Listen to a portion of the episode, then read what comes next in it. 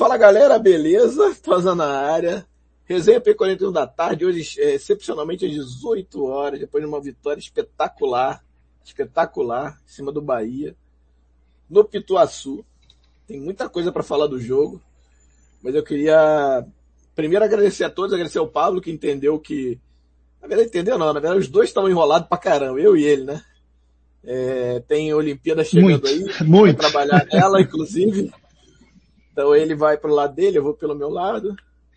E, enfim, a gente estava nos preparativos finais aí, né? Eu acho. Acho, não sei. Mas enfim. Queria agradecer a ele, principalmente agradecer a todos que estão aí. Bom, a galera tá chegando aí, agradeço. Então, vai chamando os, os camaradas, vai chamando os amigos. Lembrando que quem quiser é, participar da, da mesa, ela tá aberta. Só mandar uma mensagem no WhatsApp, você entra aqui com a gente, beleza? Pablito, dá seu boa tarde pra galera aí. Fala um pouco, dá seu destaque inicial, tua pincelada inicial do que a gente vai falar hoje. Obrigado, meu velho. Fala, André. Praticamente um boa noite já, né? Boa Já, tarde, boa boa noite. Galera que está aí também, obrigado por participarem. Como o André falou, hoje a gente está enrolado até o último fim. E, cara, impressionante a atuação do Flamengo ontem, sinceramente, assim, fiquei é, há muito tempo que eu não vi um jogo assim com prazer de ver o Flamengo jogar, satisfeito com a maneira que atuou, impiedoso, com fome mesmo. Espero que continue assim, né? É, o Bahia não é um time carne, carne assada, jogou fora tá com alguns distantes, mas a atuação, do jeito que o Flamengo jogou, do jeito que se impôs durante toda a partida, cara, me impressionou muito e foi um, assim, depois daquela, daquela partida contra a defesa que a gente ficou meio ressabiado, a partida de ontem, cara, trouxe um, trouxe um ânimo diferente, cara. Se o Flamengo conseguir equilibrar o jeito de jogar, é, nem tão mal quanto foi contra o, contra o defesa, que tem uma série de atenuantes também, e de repente parecido um pouco mais perto do que jogou contra o Bahia, o Flamengo é postulante a todos os títulos da temporada, cara. Fala Ronaldo Neves, o, o primo dele do Rodrigo Neves, o, o ex-prefeito, mandou um abraço, um abraço para ele também. Amanhã vacina minha segunda dose, viu, Pablito? É amanhã, não é de quinta não. A Amanda que me alertou. Coisa linda, É, coisa sou linda. eu sou um besta louca que eu, eu acho as coisas na minha cabeça e as pessoas ficam, não, cara, não é isso não, é tal hora. E a Amanda me alertou, eu tive que, boa, é, trocar ah, o agendamento, inclusive, mas deu tudo certo. Cara, é, fala, vamos falar do jogo de ontem, né? É, rapidamente, ele mandando um abraço a todos. Ah, o Douglas já tá aqui, ó, tá na área, já vou botar ele já, aproveitando. É, cara, eu, eu ontem, eu vou, te, eu vou dizer, cara, é, do mesmo jeito que eu fiquei assustado com o jogo contra o Defensa e Justiça, eu fiquei assustado do jogo ontem, assim. Desde o início. O Flamengo praticou um futebol ontem. É, vou tentar lembrar o último que, assim, que eu fiquei assim, caraca, bicho. Que não, que não, assim, jogos bons, eu até tava discutindo isso no Twitter mais cedo, jogos bons que o Flamengo fez em 2021. O Flamengo fez alguns bons jogos em 2021, né? A gente pode dizer. Teve jogo contra o Corinthians lá na Arena, na Neoquímica Arena, que o Flamengo meteu 5x1, era o time do Domi. Teve jogo contra o Grêmio na Arena, que o Flamengo, aquele segundo tempo principalmente, que o Flamengo meteu 4 a 2 e o segundo tempo parecia o time do Jesus de novo, né? Aquela. é, Alguém lembra mais jogos aí que o Flamengo jogou bem ano passado, assim, esse ano, talvez, vai pensar no brasileiro. Mas me vem de cara esses dois, assim, que jogou muito bem. É, Só que, cara, nenhum desses dois chegou nem perto do que o Flamengo jogou ontem. E, e eu tô sendo. tô tentando ser o mais justo possível, tá? E aí o, o nível da minha empolgação, é, ela vai inclusive no, no, no, é, numa teoria que eu tenho, que eu vou esperar o Douglas entrar, que ele deve estar entrando já. É, é, é, é que eu falei, achar que é, o cara que talvez tivesse menos conteúdo ou menos preparado, o, o cara que seja mais boleiro, pode trazer o Flamengo do, do estilo Jorge Jesus de volta. E aí, por que, que eu falo isso? Porque ele fez isso com o Roger. O, Roger, o Renato foi campeão com o Grêmio em 2016, 2017, baseado naquele, naquele, naquela plataforma do Roger, né?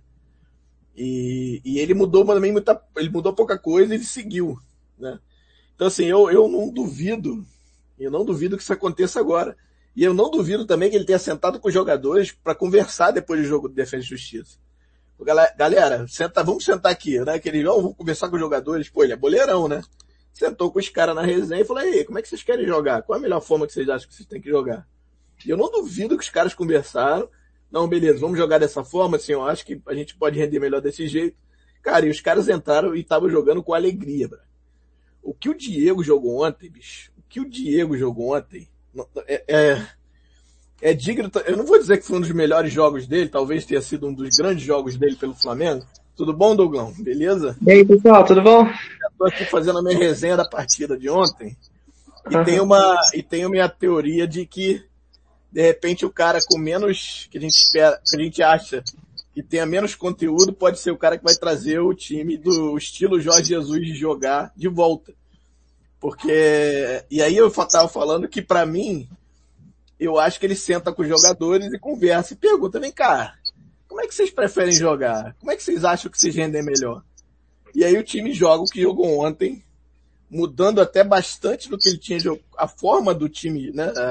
A forma como o time jogou, forma que eu digo, forma mesmo, né? Esquema, forma de saída de bola, enfim. É... E o time pareceu o time de Jesus, né? Pelo menos eu achei. Então, assim, partidaça do Diego, partidaça do Arão, é, partidaça do Gabriel. Gabriel destruiu com o jogo, o Isla voando, cara. O Isla voando. Que aí você fala assim, pô, que sacanagem com o Mateuzinho, né? De certa forma, que o moleque tava ali, pô, agora vai minha vez. Aí o cara volta e faz uma partidaça. Cara, a zaga, a zaga eu achei bem segura, é, mas eu acho que talvez tenha sido por conta da forma como o time jogou, um pé de pressão absurdo, o nível Jorge Jesus também assustador, cara. O Flamengo jogou 90 minutos dentro do campo do Bahia. 90 minutos, não foi 70 minutos. Cara, jogou o tempo inteiro dentro do campo do Bahia. Com 3 a 0 no placar, 2 a 0 em cima, em cima, em cima, em cima. Eu falei, caraca, bicho, que isso? E os caras resolveram, falaram, vamos jogar agora, mostrar que a gente joga. E, cara, empolgou, cara. Assim, eu fiquei bem empolgado, né, óbvio. E aí, vai, e aí eu e aí eu, eu, eu alicerço a minha teoria, que é isso. Eu acho que ele sentou com os caras. E perguntou, galera, e aí? O que, que vocês acham? Pô, que isso aí é o jeitão dele, né? Boleirão. E os caras falaram, não, cara, vamos, sentou com o Felipe Luiz, que é um cara que, porra, manja pra caramba de tática, tem tudo escrito lá, deve ter sentado eles, ó, vamos sentar aqui, tá? E foi isso, cara. Então, assim, a sensação que eu tenho é que isso aconteceu, e aí, aí é a minha teoria. Eu acho que o cara que talvez tivesse a pior como é que eu vou dizer, pior é, conteúdo pode ser o cara que vai trazer o melhor do Flamengo. É muito louco isso, né? Mas pode ser empolgação também, mas pode acontecer, né? Não sei. Boa noite, Douglão. Dá o teu, teu alô aí pra galera. Falei pra caramba já. Boa noite, galera. Boa noite, Tosa. Boa noite, Pablo. É, foi um jogo para empolgar. Eu acho que o Flamengo fez um ótimo jogo ontem. Acho que isso é chovendo molhado. É, tecnicamente, algumas coisas, assim, a gente fala sobre comparações com Jesus, acho que, assim, em aspectos do jogo bonito, da construção, acho que a comparação é feita, mas existem alguns aspectos, principalmente dos encaixes de marcação, que o Renato já implementou coisas dele. Principalmente numa parte mais para frente da pressão pós-perda. Os encaixes individuais já estão acontecendo. O Arão ontem ficou colado no, no Rodriguinho, não sei se vocês perceberam isso o jogo muito tempo. Teve um, um momento, no, um lance no primeiro tempo que o Rodriguinho vai buscar a bola lá na frente, o Arão vai buscar ele lá no, no ataque. O, o, o Diego estava encaixado no Galdesani, os dois pontos encaixados nos volantes. O, o Gabriel era o único que não fazia, ele era, ele flutuava muito, só fazia a pressão, encaixava no outro, era o único que não fazia os encaixes. É, e na defesa a mesma coisa, os dois, o Léo Pereira encaixado no Gilberto e o, e o Gustavo Henrique fazendo a sobra. É, em relação à parte é, da saída, o Todd já falou bem, as saídas. O que eu achei que foi bem legal da, da parte dele, acho que só para uma contextualização mais tática, foi o que ele fez no segundo tempo. Eu achei muito interessante, assim, para agregar o que vocês já devem ter falado, que foi a utilização do Alan como líbero, né? Foi uma sacada dele, porque o, o Dado Cavalcante do Bahia, ele mudou o time na, na segunda etapa, ele trouxe o Rodriguinho para jogar mais próximo do, do Gilberto, fazer uma linha de quatro. E aí o Flamengo estava sofrendo um pouquinho da pressão. E aí ele, é, por ter dois atacantes em cima dos zagueiros, né, em vez de um só. É, e aí o, o, Renato coloca o, o Arão por dentro dos zagueiros, abre o Felipe para atuar como hora lateral, hora fechando até como um volante. Isso foi uma coisa que estava sentindo falta com o Senna, né? O cara tem uma resposta uma resposta, entendeu? Mesmo que, obviamente, o jogo de ontem foi um jogo que no segundo tempo já estava muito desequilibrado, mas, assim, é, é uma coisa que você vê que é a mão do técnico fazendo a leitura, entendeu? Mesmo que é, não, não afetou tanto no resultado no jogo, foi, foi um período muito pequeno que o Bahia conseguiu equilibrar um pouco o jogo, que foi no início do segundo tempo. Mas, assim, em termos táticos, acho que essa, ah, foi o que mais me chamou a atenção, essa, essa variação que o Flamengo fez é, do primeiro tempo para a segunda etapa, que eu achei muito interessante. Mas vou passar a palavra para vocês agora. Legal. Pablo Malheiros, meu camarada, tudo bem? Boa noite. Obrigado por você estar aqui. Pô, você de novo aqui, Pablo. Não é possível isso, cara. Ele, ele é muito Pablo. É o Pablo Verso. tá no mutado, Pô, tá mutado, mutado tu não vai falar com a gente, cara. Peraí, deixa eu tirar o meu som aqui, que peraí, você não Pô, Já chegou com bombeiro, com SAMU. Um grande Tosa, grande Xará, grande Douglas. Pô, saudações. Que bom que pude voltar aqui ao, ao programa. E, e, bastante feliz com a atuação ontem. Mas queria dizer ao Tosa que eu continuo 90 a 10, porque a gente está numa vida de kamikaze, né? Um jogo 8, um jogo 80. Vamos ver agora qual será o próximo jogo se vai ser 8 ou 80 ou perto de 80, eu acho que com esse elenco e com a estrutura que nós temos, a gente tem condições de chegar sempre perto de 80. Claro que vai oscilar, mas é, vamos ver se a gente consegue ter menos efeitos colaterais com é, essa oscilação. Fala um pouquinho do jogo, cara. A gente, a gente já. Teu, alô? Ó, tá vazando aí, hein, cara. Não é o meu, não. Não, é o dele, é o dele. É, quer ver que é o dele? Ó, ó vou tirar aqui, ó. Ó, ó. É o dele, eu tô falando. Se apruma aí, velho. Não, porque normalmente, normalmente a culpa de tudo aqui é minha. É. Mas dessa vez não é minha. Melhorou? Sempre, sempre um Pablo tem, tem culpa, não adianta. Melhorou? Sempre, melhorou, melhorou, melhorou. É, fala um pouco do jogo, né, cara? Assim, é, a gente já falou um pouco. O Toninho daqui a pouco vai entrar também. Deixa eu ver, já, já entrou. Beleza. Desculpa então, não ter ouvido um antes, tá? Porque Nada, que isso. Eu tive Vamos que reiniciar lá. o computador porque o StreamYard não estava aceitando nem meu som, nem meu, minha câmera, mas agora ah, resolveu. Deu certo, deu certo. Vamos que Grande vamos. Toninho. Ah, o jogo para mim é, foi o melhor jogo pós Era Jesus. O jogo como um todo. Tá? Sendo muito. É, o, o Sene, tirando o Carioca, Bangu e Madureira, uh, não conseguiu fazer dois tempos em altíssimo nível. Fez o melhor primeiro tempo do ano contra a LDU, mas o segundo tempo foi um, foi um desastre, mas foi ruim. E, e o Renato conseguiu. Por que, que eu acho que ele conseguiu? Porque ele tirou a assinatura dele. Quarta-feira ele colocou a assinatura dele, deu no que deu. Ontem ele ouviu os auxiliares e ou, e ou o elenco e acho que o Diego Ribas, de novo, é central nessa história. Tá? Isso, eu não tenho informação, é só opinião. Eu acho que o Felipe Luiz também, viu, Sim, é porque o Diego está desde 2015, né? Ele é, ele é o grande timoneiro. Claro que existem outros líderes, né? Mas eu acho que o Diego é o, é o que puxou. E eu tenho essa memória da questão do brasileiro, que aí a informação não é opinião. Que é ele que puxou o negócio para subir no brasileiro e a gente conseguiu o octacampeonato. É, Acho que o time voltou a fazer saída de três. Se eu repetir aqui o que o Douglas falou, o que algum de vocês falaram, vocês me desculpem porque eu não consegui ouvir, tá? Acho que voltou a fazer saída de três, é, com o Arão no meio. O Diego, que acabou com aquele mito de que o Diego no meio de campo ele gera buracos, ou não dá conta de cobrir os buracos, simplesmente porque o time estava compacto. Os dois zagueiros horrorosos que muita gente fala foram bem, tiveram erros, tiveram acertos. Léo Pereira errou uma bola complicada, que o Diego Alves salvou, mas ao mesmo tempo tirou um contra-ataque perigosíssimo do Bahia. E, e, então acho que eles estão ganhando confiança. E aquilo que a gente sempre falou, zagueiro, zaga tem que ter confiança e, e sequência. Né? A, até o Michael melhorou bastante. Uh, Everton Ribeiro e Rascaeta não precisa dizer nada, porque jogam demais. E o Everton Ribeiro, parando de ser secretário de lateral, ele consegue ter forças ofensivas diferentes, participou de três gols.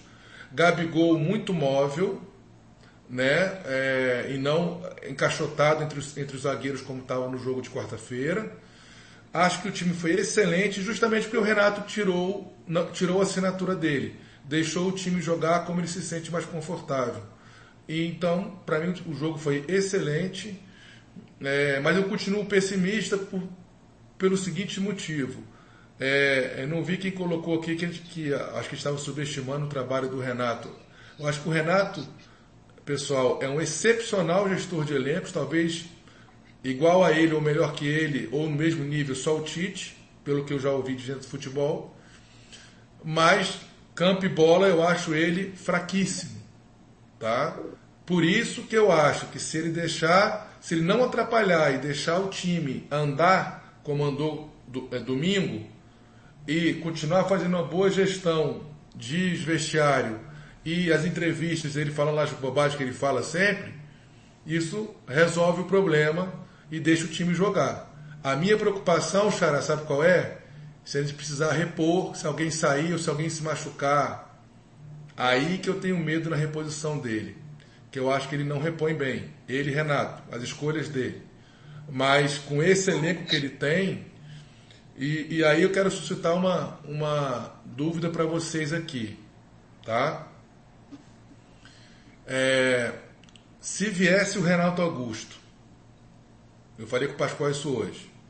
Eu faria Arão, Renato Augusto, Diego e faria um 4-3-3 com Everton, Arrascaeta e Gabigol fazendo muita movimentação sem posição fixa.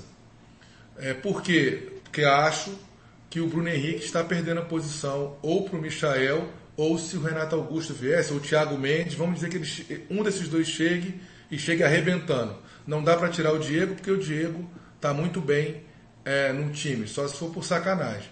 Né? E acho que o Renato não vai, querer, não vai ser burro nesse sentido. Queria ouvir vocês dessa possibilidade, o que, que vocês acham? É, antes da gente falar sobre, o Pablo ainda não falou e o Toninho ainda não falou, pedia só desculpa. Ah, tá, desculpa, desculpa. Não, aí a gente vai, a gente vai entrar no, no, mais a fundo. Mas eu queria que o Pablito falasse um pouco do jogo, é, das impressões dele e se está empolgado quanto, quanto eu tô. Cara, vou ser bem breve porque todo mundo já falou bastante para não me tornar repetitivo. É, vou numa outra linha. Eu acho que o Renato, até escrevi no meu texto hoje, acho que ele identificou é, recebi, algumas xará, questões. Não recebi, tô triste. Não recebeu o que, cara? O texto. Perdão, meu amigo, vou te mandar.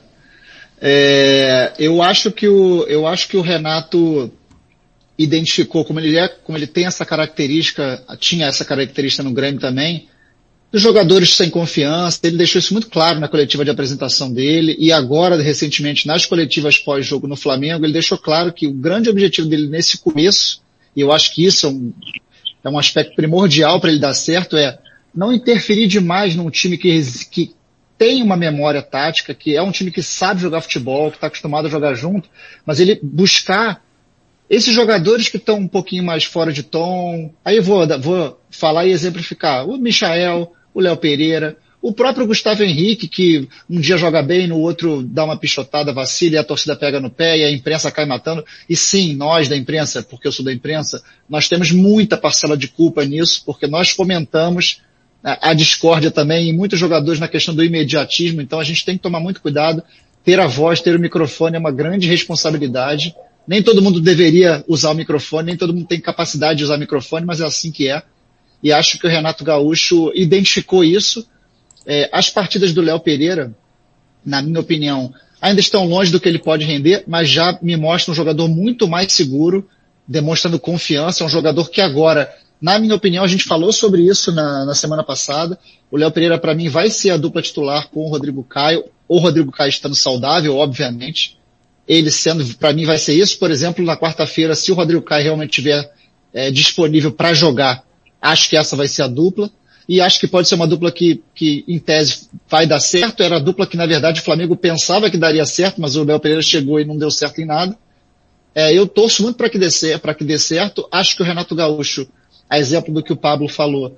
É, taticamente, acho que é um, um pouco limitado, é, tá longe de outros treinadores, Mas nesse momento do Flamengo, onde é um time extremamente capacitado, um time extremamente inteligente, que tem vários líderes com capacidade de parte técnica também em campo, aí eu cito Diego Alves, cito Felipe Luiz, cito o próprio Diego Ribas, se ele for um cara que puder interferir o menos possível, dando as pinceladas dele do que ele acredita que possa melhorar, como o próprio Douglas falou no começo da explanação dele, a questão da pressão pós-perda no ataque, alguns posicionamentos, tentando tomar cuidado com essa questão de marcação individual que me dá calafrio, mas tudo bem, cada um coloca o seu tipo de, de característica, mas trazendo o grupo para ele, que para mim é o grande defeito do Rogério Ceni na passagem dele pelo Flamengo. É quando você vai numa, numa coletiva, os erros estão escancarados e ele é incapaz de dizer que ele fez parte daquele processo de erro.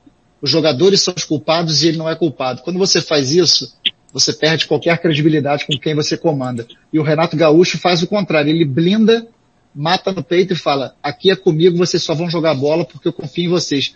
Eu confio no meu grupo e meu grupo confia em mim. É, isso aí é tenso, né, cara? Porque se abraçar, amigo, e um time dessa qualificar desse jeito. Tuninho, contigo, meu velho, diretamente do Canadá. Como é que você viu essa vitória de ontem? E fala um pouquinho aí do que você viu, da tua expectativa para os próximos jogos. Obrigado aí por você estar aí com a gente, cara.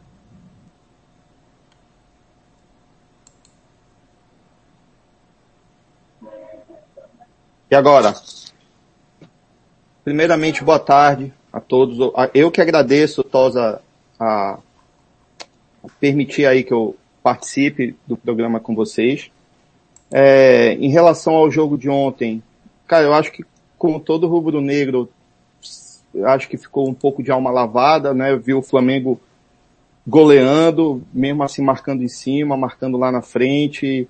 É, partida segura dos jogadores que vocês já acabaram de citar, dos jogadores que estavam um pouco mais embaixo, o Michael participando bem do jogo, é, Léo Pereira participando muito bem do jogo.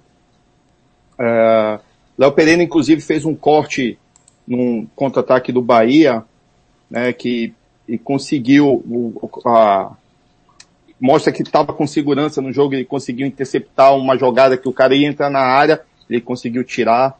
Então mostra que ele vem crescendo aí já nas últimas partidas. Em relação ao Renato Gaúcho, eu concordo com o que vocês falaram, não é o técnico que acredito eu todos queríamos no, no Flamengo agora mas talvez a, a diretoria do Flamengo tenha percebido que o momento era do cara mais agregador do que um cara que chegasse para impor as ideias e fazer o time jogar do jeito que quisesse, né? É, a única coisa que, que realmente me incomoda muito ainda no ambiente do, do futebol é precisar de atitudes extremas para os jogadores voltarem a jogar o que eles jogar com a vontade que eles tinham que jogar sempre e jogar com a com a com a mesma, como é que eu posso falar, com a mesma determinação que eles têm que entrar em todas as partidas. Isso ainda me incomoda um pouco, mas faz parte do processo, né? Então, principalmente no futebol brasileiro. Mas é, fiquei, fiquei bem, fiquei bem contente, Tosa, com a, com a partida do time ontem, cara. Achei que o time foi bem e vamos, vamos vamos esperar aí para ver o que, que vem quarta-feira, né? Maravilha. Eu, eu vou botar os lances do jogo. É, calma, Pablo, não se assuste. É o, é o do UOL e do UOL não tem fingerprint, que eu sei. Então, não vai ter muito problema, espero eu. Deixa eu ver aqui. É, pegar aqui, deixa eu ver se tá. Acho que é esse aqui, né? Deixa eu tirar só o áudio. Tirar só o áudio. É... Ah, André, fala. André, perdão, só para dizer uma coisa que eu esqueci, eu acho que ninguém aqui falou, se alguém falou eu passo batido. Foi um dos primeiros tempos é, mais econômicos num 2 a 0 que o Flamengo jogou recentemente. Poderia ter terminado tranquilamente 4, 5 a 0 no primeiro tempo. A quantidade de bola que o Flamengo teve, impressionante. Impressionante mesmo. Bom, vamos ver. Eu acho que só são os gols, né? Mas eu acho que dá para dar uma olhada e eu acho que é legal é dar uma olhada nas jogadas, né? É... Aí a tentativa do, do, do Michael e o pênalti. O zagueiro deu um mole danado, né, cara? Quando ele, ele, ele ganha na sorte, eu acho, né? Que ele dá uma tropicada, a bola bate e vai pra frente. Aí quando vai pra frente já era, né, bicho? Aí o Gabriel bate mal, né? Brincadeira, né, bicho? Cara, é brincadeira, cara. Ele bate, ó, não sei se bate melhor que o Dourado, mas, cara, é o nível aí, cara. E o goleiro se adiantou bastante. Não, muito, muito, muito, Douglas, muito. Muito. Voltaria tranquilamente o pênalti se tivesse pego. Sim. Muito legal. E aí depois um golaço para mim, só, uma só, jogada. Só um negócio, fala, fala o pessoal achou que não ia ser, que não foi pênalti, eu achei muito pênalti. Pô, muito pênalti. O cara abraçou. Nossa senhora. O cara abraçou a Rascaeta, pô. Começou o Nino Paraíba fora, mas terminou. O Nino Paraíba ficou pedindo, não, mas foi fora, foi fora, cara. Foi fora onde, cara? O cara abraçou ele. E eu, eu, eu, eu queria chamar a atenção para jogar do segundo gol, que eu acho que é linda demais, né? O Arrascaeta recebe, faz que vai para trás, dá um toque. Espetacular a jogada. Ganha a jogada, dá para trás, o Gabriel pensou rápido. E o Isla vem de novo, hein? Bem demais, bem demais. Interessante. Aí o Arrascaeta entre linhas, muito ele bem, trabalhando com liberdade. Que era, mais ou menos com o Jesus. Jesus era esse tempo todo, né? É, ele sempre trabalhando é. entre linhas. Agora, vocês não acharam que o Gabriel está fazendo os gols mais difíceis do que os e perde os mais fáceis? Concordo. Isso me falaram hoje, eu concordei também. Bem difícil. Esse é outro golaço, né? Mas o Malheiros, Malheiros, ah. fazer gol fácil é difícil. Olha aí. Pois Isso é, é verdade. Por exemplo, esse Pode ter certeza do que eu estou falando para você. Sim. É, isso não, não para você que você é artilheiro, né, Xará? Mas eu estou falando para os outros, né?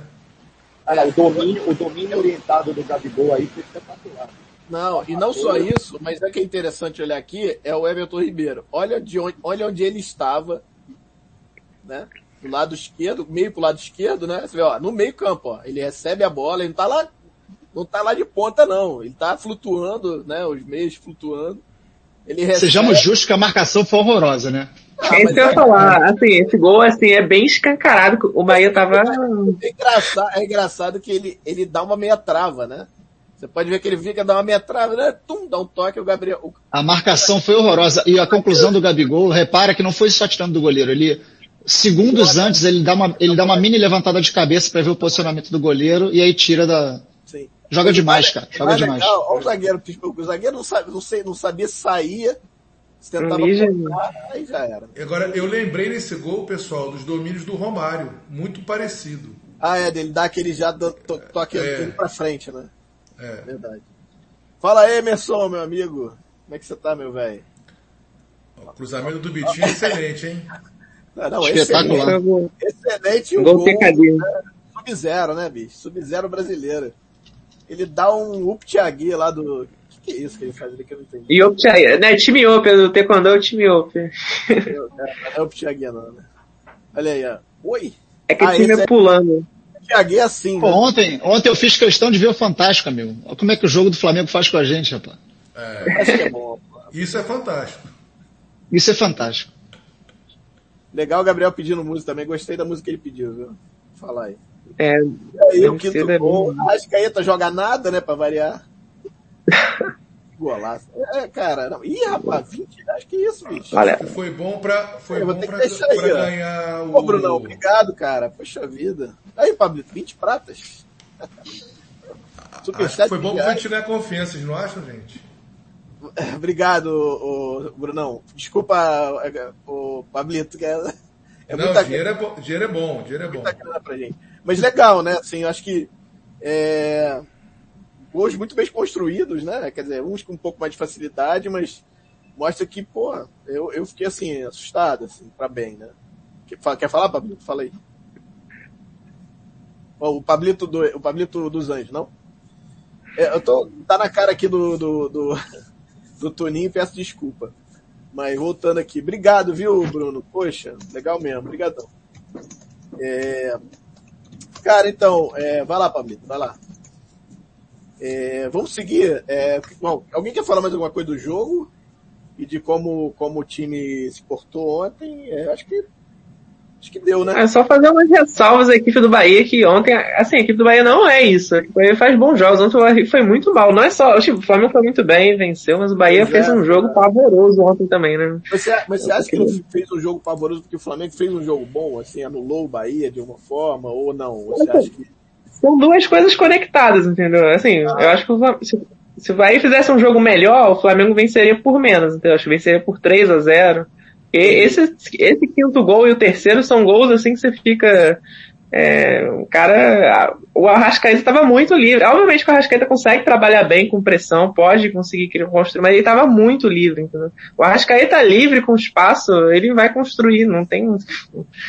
Legal. Agora, uma coisa interessante, o pessoal achou que o Bahia não marcou ninguém, né? Uhum. Só tinha um cabo de vassoura lá do Flamengo jogando. O Flamengo fez 11 ligações diretas, gente. No, no, segundo tempo, no início do segundo tempo, eles subiram a marcação. O Flamengo teve dificuldade. Sim. No, não, sim, foi. 10 minutos dele foram bons. É, o Flamengo jogou com cabo de vassoura, não, cara. Não, é importante lembrar também que eles estavam sem a dupla de volante. O Patrick de Lucas ah, e o Galdesani são reservas. Os titulares são Jonas e o Daniel. É. Entendeu? O, o Abril tá falando aqui, ó. E o que falar do Michael? Deixou de ser jogador bizarro. Cara, eu acho que é, tudo tá muito ligado ao, Rog... ao Rogério. Caraca, esquece o Rogério, Renato. É da forma como ele, como ele trata os jogadores e como ele consegue tirar, dar confiança e tirar o melhor desses jogadores. Né? Você pega o Léo Pereira, por exemplo, ontem fez uma boa partida, o Gustavo Henrique também. E Pablito voltando aqui. E o Michel, acho que foi bem, né? Quer dizer, Acho que o Michel foi bem também ontem. Né? É, dos três jogos, foi o melhor jogo do Michel. Por incrível que pareça, esse foi o melhor jogo do Michel, porque ele trabalhou bem pelo lado, ele errou Sim. pouca coisa, ele errou uma tomada de decisão no contra-ataque, mas o resto ele tava fazendo as, as, jogadas, abria, tirava o Nino Paraíba do, da, da linha sustentada, é, conseguia gerar espaço para Rascaeta. Eu, eu, acho que foi, taticamente foi a, a, melhor partida do Michel. Ele só não fez o gol, faltou só o gol, mas eu acho que ele fez um ótimo jogo. O, o, posso destacar uma coisa aqui? Por favor. Eu estava pegando aqui os números do Flamengo e Defensa para o Flamengo e Bahia, tá? Uhum. A Aritna teve um. Eles, eles, ainda finalizaram bastante. O Bahia finalizou 11 e o Defensa 14. Mas olha só. É... Olha só que interessante. O nosso a, número de passes foram contra o Defensa 411 e agora 633. Nossa. Precisão de passe, 79% contra defesa. Agora, 90%. Nós estamos no jogo contra o Bahia com números dos melhores times da Europa, que sempre pa passam mais de 600 vezes por jogo e um, um índice acima de 90, entre 90 e acima de 90%. Com o Rogério Ceni, a nossa média era entre 84 e 85 por aí. Com o Dome era 89%. Se nós mantivermos essa média de 90%, é, é, você vê como que o jogo flui. Outra coisa, né? O campo estava bom, né? Tem isso, tem isso. Bem lembrado. Flavinho, beleza, cara? Obrigado por você estar aqui com a gente mais uma vez. Queria que você pudesse. A gente já falou bastante sobre o jogo, mas eu queria que você falasse rapidamente da tua impressão. Principalmente do sentimento que ficou para você. Porque assim, a gente viu o jogo quarta-feira passada, eu saí bicando tudo fiquei triste, Pablo Malheiros também, todo mundo ficou, né? Falei assim, pô, o cara vai destruir o que tinha de bom no time e tal, aquela coisa toda.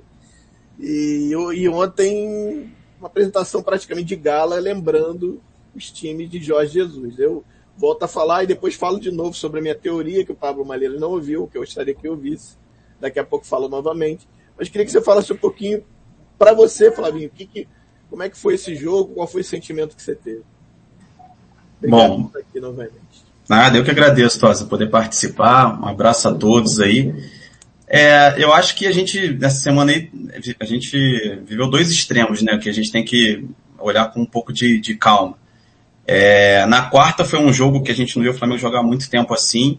É, teve uma influência do Renato, né, na postura do time, sem dúvida. Mas acho que também não era para tanto desespero, né? E também agora, né, pra gente também achar que o, o, time voltou, vai jogar todo o jogo como jogava com o Jorge Jesus. Mas, assim, é um alento, a gente não vê o Flamengo jogar assim há muito tempo, né? Essa fome de gols, né? É, fazer o adversário parecer que tá jogando outro esporte, né? Parece que o adversário tá deixando a gente jogar e, na verdade, também é o Flamengo se impondo, né? É, também, até que ponto o Bahia jogou mal e até que ponto o Flamengo se impôs, né? A gente sempre fica buscando esse, esse equilíbrio, né? É difícil achar, mas, enfim, sem dúvida o Flamengo fez uma partida ontem que a gente não via há muito tempo. É, a postura no segundo tempo, a fome de gols, um, dois, três, um atrás do outro. É, então, com certeza é algo que a gente né, não via há muito tempo aí. É, excelente, excelente jogo. Tava até brincando com meu irmão na, na transmissão que assim, no final do jogo, eu nem tava lembrando que o Gustavo Henrique tava jogando, né? Eu falei, pô, o Gustavo Henrique passou é, ileso, né? Bom, assim. Que maldade, que maldade, Não, Flávio. É elogio, é elogio. e até, e sobre o Renato, só um pouquinho eu vi aí o pessoal comentando, eu acho que é, a gente tem que. Eu acho que sem dúvida ele teve mais influência no jogo da quarta passada do que na, na quarta de, é, de ontem, né? Domingo. Mas eu acho que a gente tem que esperar para analisar um pouco também com calma o quanto que ele vai influenciar taticamente no jogo. Não sei se é só a parte motivacional, sem dúvida, essa eu acho que é a principal característica dele, mas eu não gosto muito já de dizer que ah, o time se reuniu, né? A gente já ouviu algumas vezes essa história, né? Ah, os jogadores se reuniram, decidiram jogar dessa forma e e foram lá, né? Como se o Renato só não fosse atrapalhar. Até o Maria Discordo muito um disso também. Não, não, eu, acho que assim, a minha teoria diz o seguinte, não é, não, é óbvio que não é isso. Os caras rebelaram e ignoraram o que o técnico falou. Não, eu acho uhum. que ele tá junto nessa. Eu acho que sentou Os jogadores cara, galera, vamos ver propuseram. Aqui, vamos ver o que a gente acha melhor. Pô, mas tem alguma coisa que a gente pode melhorar aqui? Eu vou dando os pitacos, vamos, vamos junto. Não tem por que inventar a roda, a roda tá aí. Sim, sem dúvida. Não, acho que eu fiz até um, um comentário num dos tweets do Pablo que esse grupo de tática ele já tem bastante conhecimento, né? Então, eles já sabem o que tem que fazer em campo, né? Então, e aí o Renato vem agregar com uma outra parte. Eu acho que o casamento pode dar muito certo. Malheiros aí falando. Legal. Fala aí, Malheiros. Não, só para ficar claro, como no, na quarta-feira o Tosa estava lá com a gente na anatomia, eu responsabilizei a maior parte do, da atuação com o Renato, Ontem eu responsabilizo também a maior parte da atuação com o Renato, porque eu acho que eu acho que todo mundo ignorou ele, não é isso. Ele conversou com a comissão, conversou com os jogadores e eles acertaram a fazer o jogar daquela maneira. É Se é, isso e, e, e, me mostrou ontem também que o grupo tinha sim problemas com o Ceni, seja eles quais forem, né? É, então, por quê? Porque o time jogou leve, o time estava leve ontem, o time estava rodando. E, e, é engraçado, não estava cansado, o time não morreu no segundo tempo. Eu acho que foi um outro astral. Esse é o ponto. Agora, não é que o Renato não fez nada e só ficou lá fazendo palhaçada na beira do campo. Não é isso. Agora, foi um conjunto de, de, de acertos entre comissão, Renato e jogadores. Isso sim. Pablito. Não, só pegando o gancho do que o Malheiros falou, só para deixar claro que da mesma forma que o grupo ficou escancarado que o grupo já não estava mais satisfeito com, com o Rogério Senna no comando, e não era só o grupo, parecia que o Flamengo como um todo, com o departamento de futebol, já havia um, um, uma rusga forte, né, um problema. Da mesma forma que o Renato Gaúcho chega e a gente está empolgado com esse começo dele, é, de gestão de grupo, de relacionamento, de recuperar, também pode começar a desandar e começar a fazer besteira e centralizar demais e nego ripar ele. Nossa senhora, deu um ruído brabo aí agora. Não, então, é. É, na verdade, é, tem que botar as barbas de molho para qualquer tipo de treinador, porque elenco de futebol é tudo igual. Tudo igual. Não dá para ficar achando que o jogador, nossa, esse grupo é maravilhoso. Amigo, o grupo é maravilhoso até a hora que ele não concorda com o que o técnico está fazendo para ele. Ripa na hora. Então, não muda. Pode ser time A, time B, time C. Esse grupo ele é muito, é muito talentoso e ganha muito bem em dia para ficar com certos caprichos, na minha opinião. Eu acho que o Rogério Senna deveria, no fim das contas, ter saído porque não estava mais entregando realmente, mas grupo de futebol tem que jogar bola, tem que respeitar o seu comandante, porque se há insubordinação, Acontece com qualquer um. Hoje é o cara que você defende, amanhã é o cara que você não gosta e o grupo está lá metendo a porrada. Então, jogador de futebol é um bicho muito mimado, muito mimado. E mimado também por nós, torcedores, imprensa, que passamos a mão na cabeça o tempo todo. Muitas vezes a culpa também é dos jogadores e o técnico entra de gaiato nesse lance. Sim, é, é, sobre isso, eu acho que isso é um ponto pacífico, a meu ver. Assim, eu, eu acho que qualquer um entende que jogadores eles têm que ser ouvidos. Não adianta, cara. Não adianta. É, é minha opinião. Assim, eu acho que não tem jeito. No final das contas, você tem que conversar com os caras. E a mesma coisa a ideia do técnico. Tu acha que os, tu acha que os caras não falaram com os jogadores? Ah, vamos, vamos trocar, vamos, sei lá, pega o líder aí. Começou com o Felipe Luiz, com o Diego. Sei lá, o Marcos Braz foi lá. Olha só, pô, a gente não tá muito satisfeito, vocês também não estão, né? Pô, vamos trocar, tô pensando em trocar, trazer o Renato. O que, que vocês acham? Tu acha que perguntaram? Eu acho que perguntaram. Eu acho que perguntaram. Entendeu? Como perguntaram o Rogério. Acho que perguntaram também. Cara, beleza, chega aí. É, e é óbvio. Acho que pode ter isso que você falou, André. Acho que pode ter isso que você falou, assim, pontualmente, sim, aquela conversa mais reservada, sim, com o líder aqui, o outro líder ali, mas muito, mas, mas muito um passando, porque assim, jogador de futebol é funcionário, cara. Não, não é claro. pago para dar pitacos contra o jogador que vai, que vai ser contratado, entendeu? Claro Eu acho que, que a gente tem que tomar muito cuidado. Porque o jogador de futebol que ganha um milhão de reais, ou mais, até porque tem jogador no Flamengo que ganha muito mais que isso, ele tá ali para jogar bola. Tá ali para jogar, jogar bola. É claro que o cara tem preferência, é claro que o cara prefere A ou B. Quando saem essas matérias dizendo, pô, o Rogério Senna ia dar uma orientação no treino, aí jogador A virava, mas para que isso? Ele falava, ah, não, faz o que eu tô pedindo. Não, não, então faz o que você quiser. Se isso de fato é verdade, acabou. Ali já é motivo para ir embora. Não precisa do jogador falar que acabou, entendeu? O jogador não precisa dizer para ele que se dá opinião. Quando ele, quando há essa, essa insubordinação num treino, o jogador não vai mais correr por ele, acabou, amigo. Não, eu acho isso também, mas eu acho que o jogador é ouvido, cara. Não, não todo jogador, não juntar todo mundo. O que, que vocês acham? Não fazer um, uma assembleia aqui, não. Eu acho que, que, o, que o, líder do, é ouvido. Que seja assim, ó, pô, a gente tá vendo. O cara chega lá e fala assim, ó, tô vendo que não, é, não tá legal, né? Pô, é, não tá legal. Pô, a gente tá pensando em trocar, tá pensando nesse nome aqui. O que, que vocês acham? Duvido que não vai acontecer. Fala, fala, Eu acho que este elenco não só pelo que ganhou, mas como tem muita gente que jogou com excelentes treinadores, esse elenco quer saber por que, que tem que fazer essa movimentação ou essa troca de posição ou essa forma de, de fazer. Para mim, um exemplo claro é o caso do Flamengo e Santos 1x0 lá no Maracanã, que o Flamengo jogava amassando todo mundo. O Jesus falou, vamos fazer ligação direta hoje. E aí o Felipe Luiz, meio contrariado, foi perguntar para o pessoal da, da comissão e eles falaram, porque o São Paulo é o time dele, é o que mais rouba bola na entrada da área. Ponto. Entenderam, compreenderam e jogaram. Agora, quando você não consegue passar isso, eu acho que isso incomoda aos jogadores. E eu, e eu concordo com eles, porque eu, a gente não está mais na fase que vai fazer porque eu mando. Vai fazer porque é melhor para, para você e para o clube. Por que, que é melhor? Por isso, isso e isso. Como o Jesus errou ao colocar o Rafinha contra o Emelec de, de, na meia direita e viu que não deu certo e, e, e refez no, no, jogo seguinte. Um outro, um outro, uma outra forma de ver o jogo.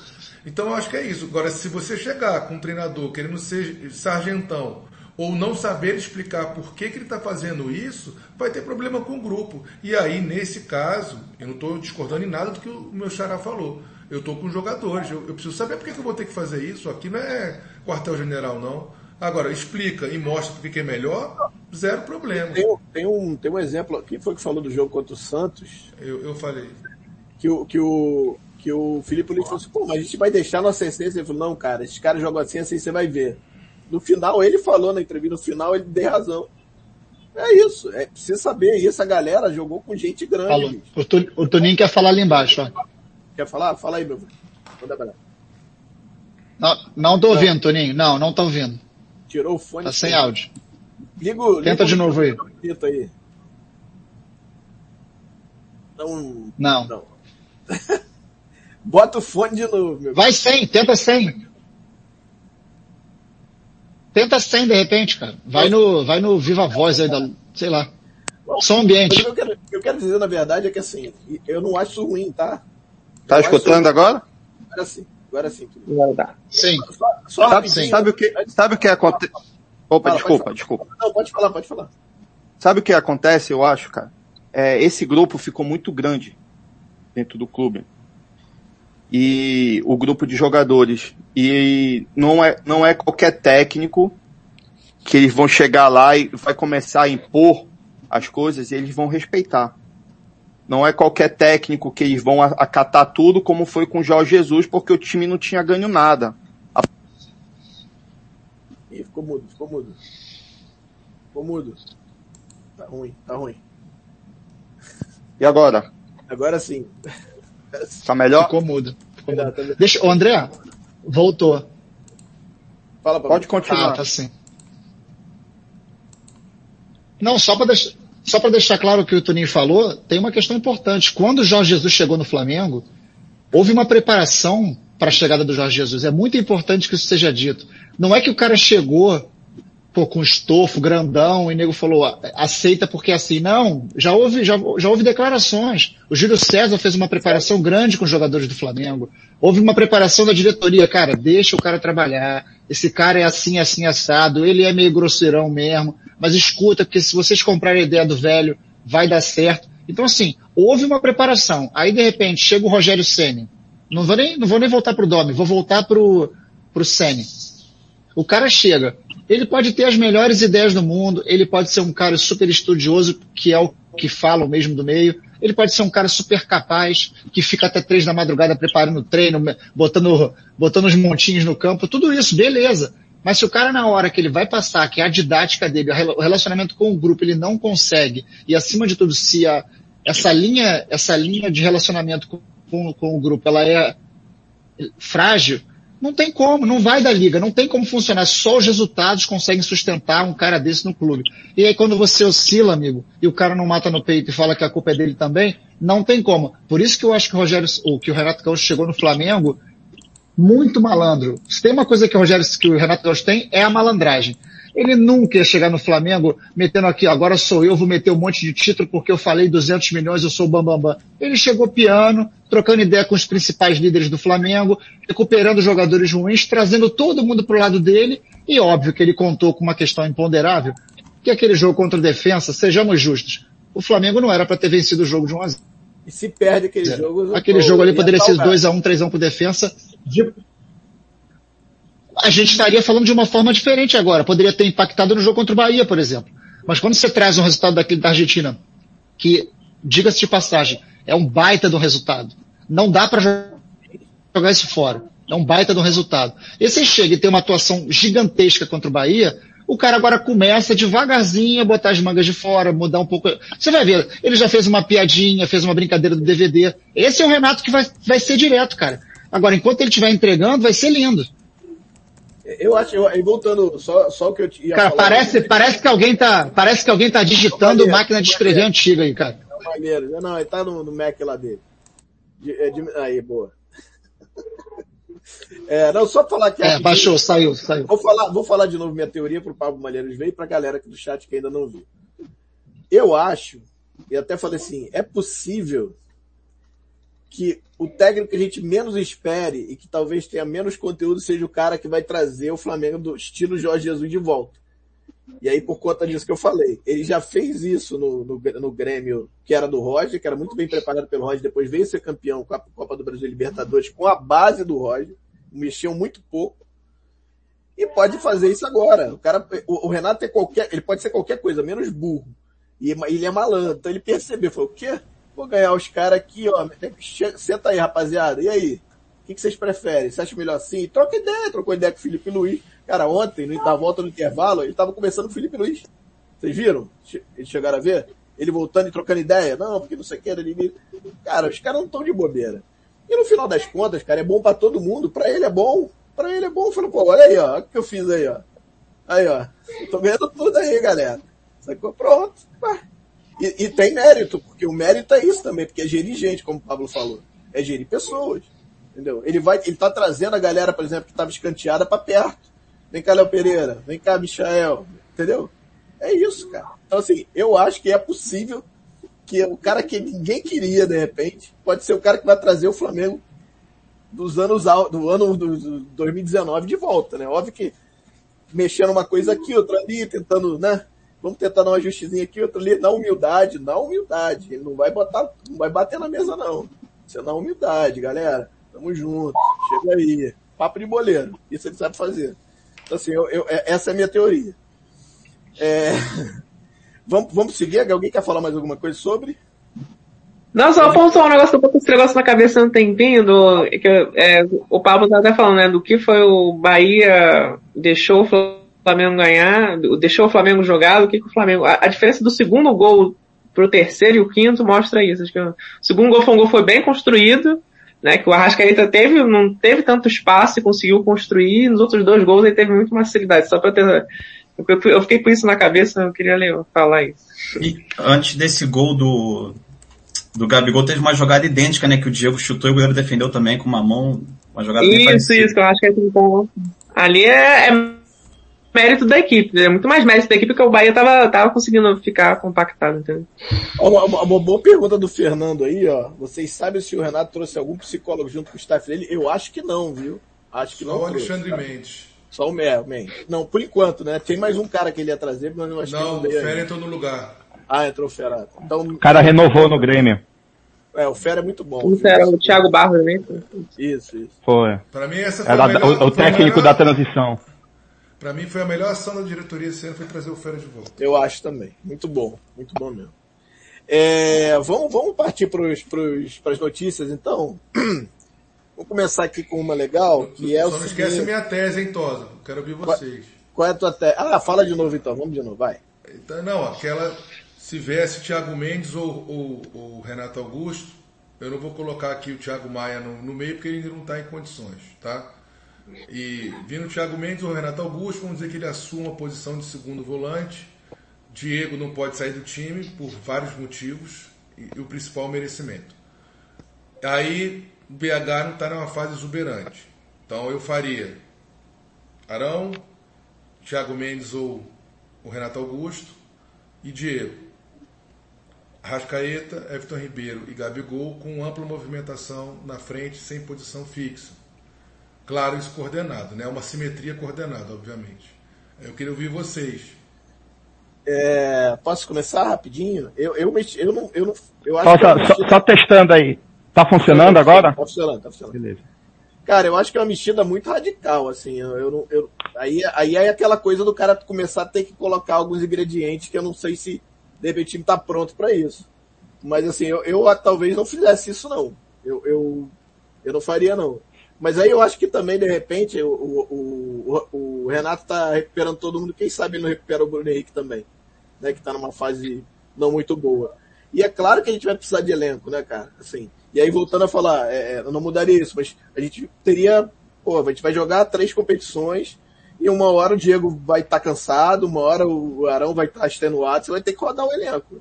Entendeu? Então você pega aí o Thiago Mendes, você pega.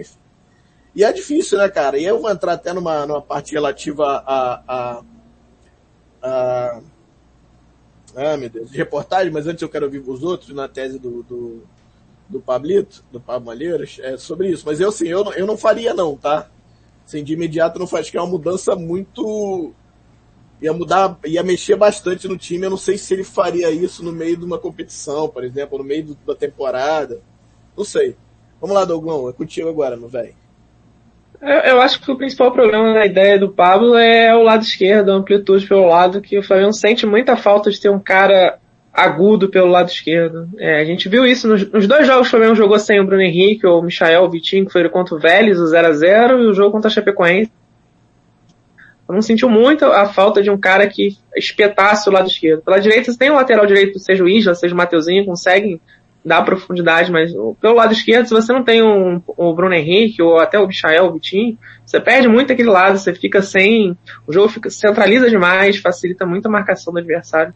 Eu acho que esse é o principal problema de ter. Se, se o Flamengo tivesse um lateral esquerdo mais parecido com o Mateuzinho com, ou com o Isla, acho que seria mais possível.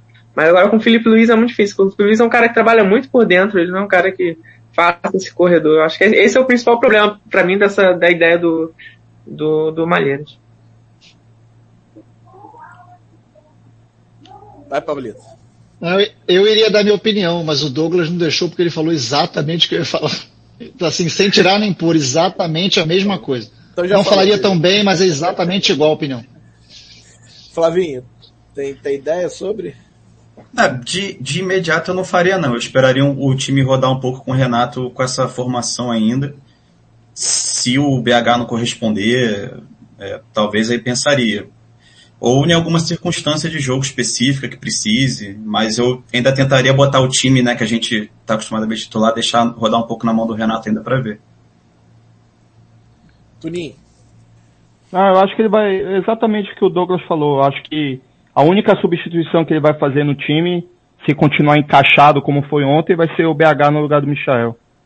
Justamente para ganhar amplitude e profundidade. Vai, Pablito.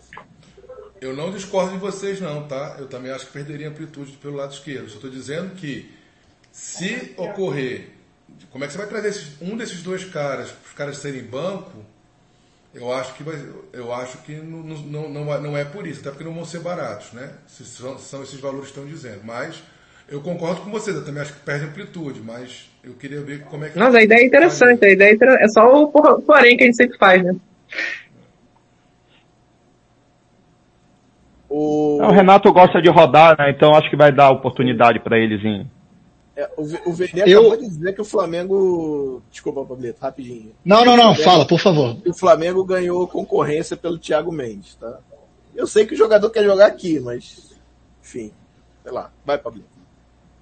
Não, fa falando só do Thiago Mendes, para completar o que o Malheiros falou, que você deixou bem claro desde o começo que o Diego não sai. Eu já não concordo com você. Eu acho que quem não sai nessa dupla de volantes é o Arão e acho que o Thiago Mendes vai brigar justamente com o Diego por essa vaga.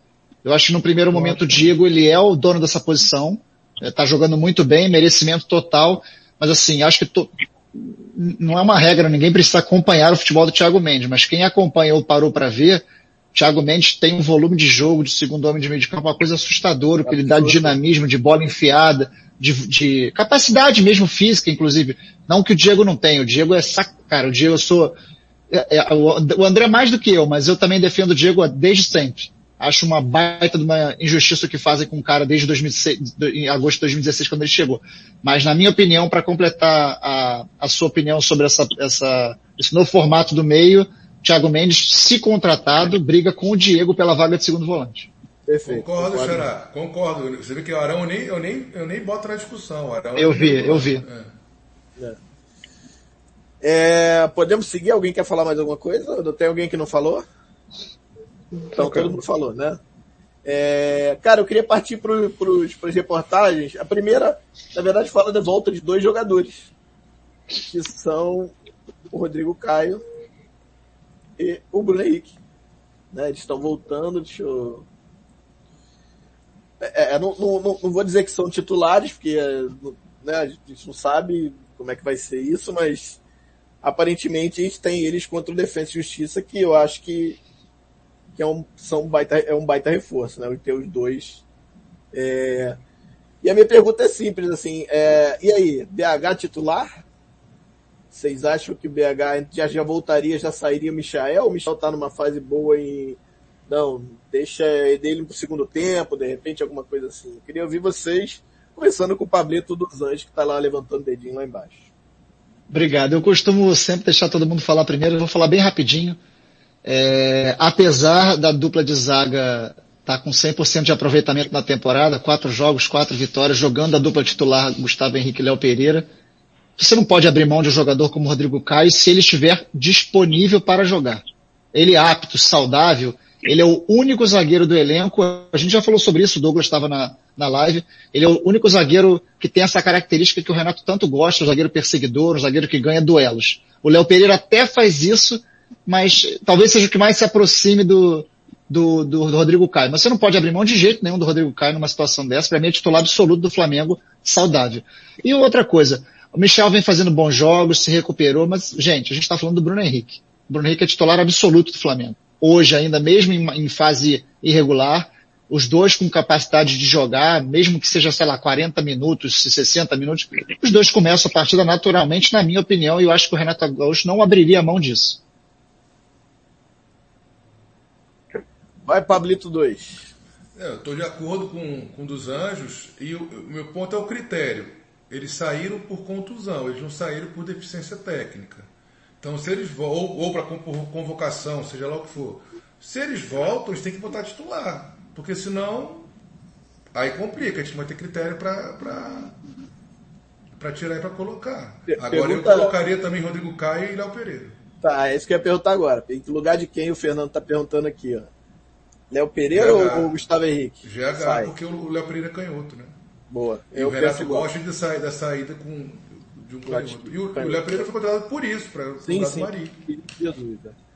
Rodrigo Caio e Rodrigo Caio e Léo Pereira pode ser para frente a, a dupla Gero, Jeromel e Kahneman do Grêmio. É verdade. Ele vai, vai tentar que seja isso. Verdade. Vamos lá, Douglão. Contigo mesmo. E aí? É, não, sobre Sobre o Rodrigo Caio, eu tô em pleno acordo em relação ao Pablo. Ele é o melhor zagueiro do Flamengo de longe. Se ele estiver bem, ele tem que jogar, ele não tem muito o que fazer.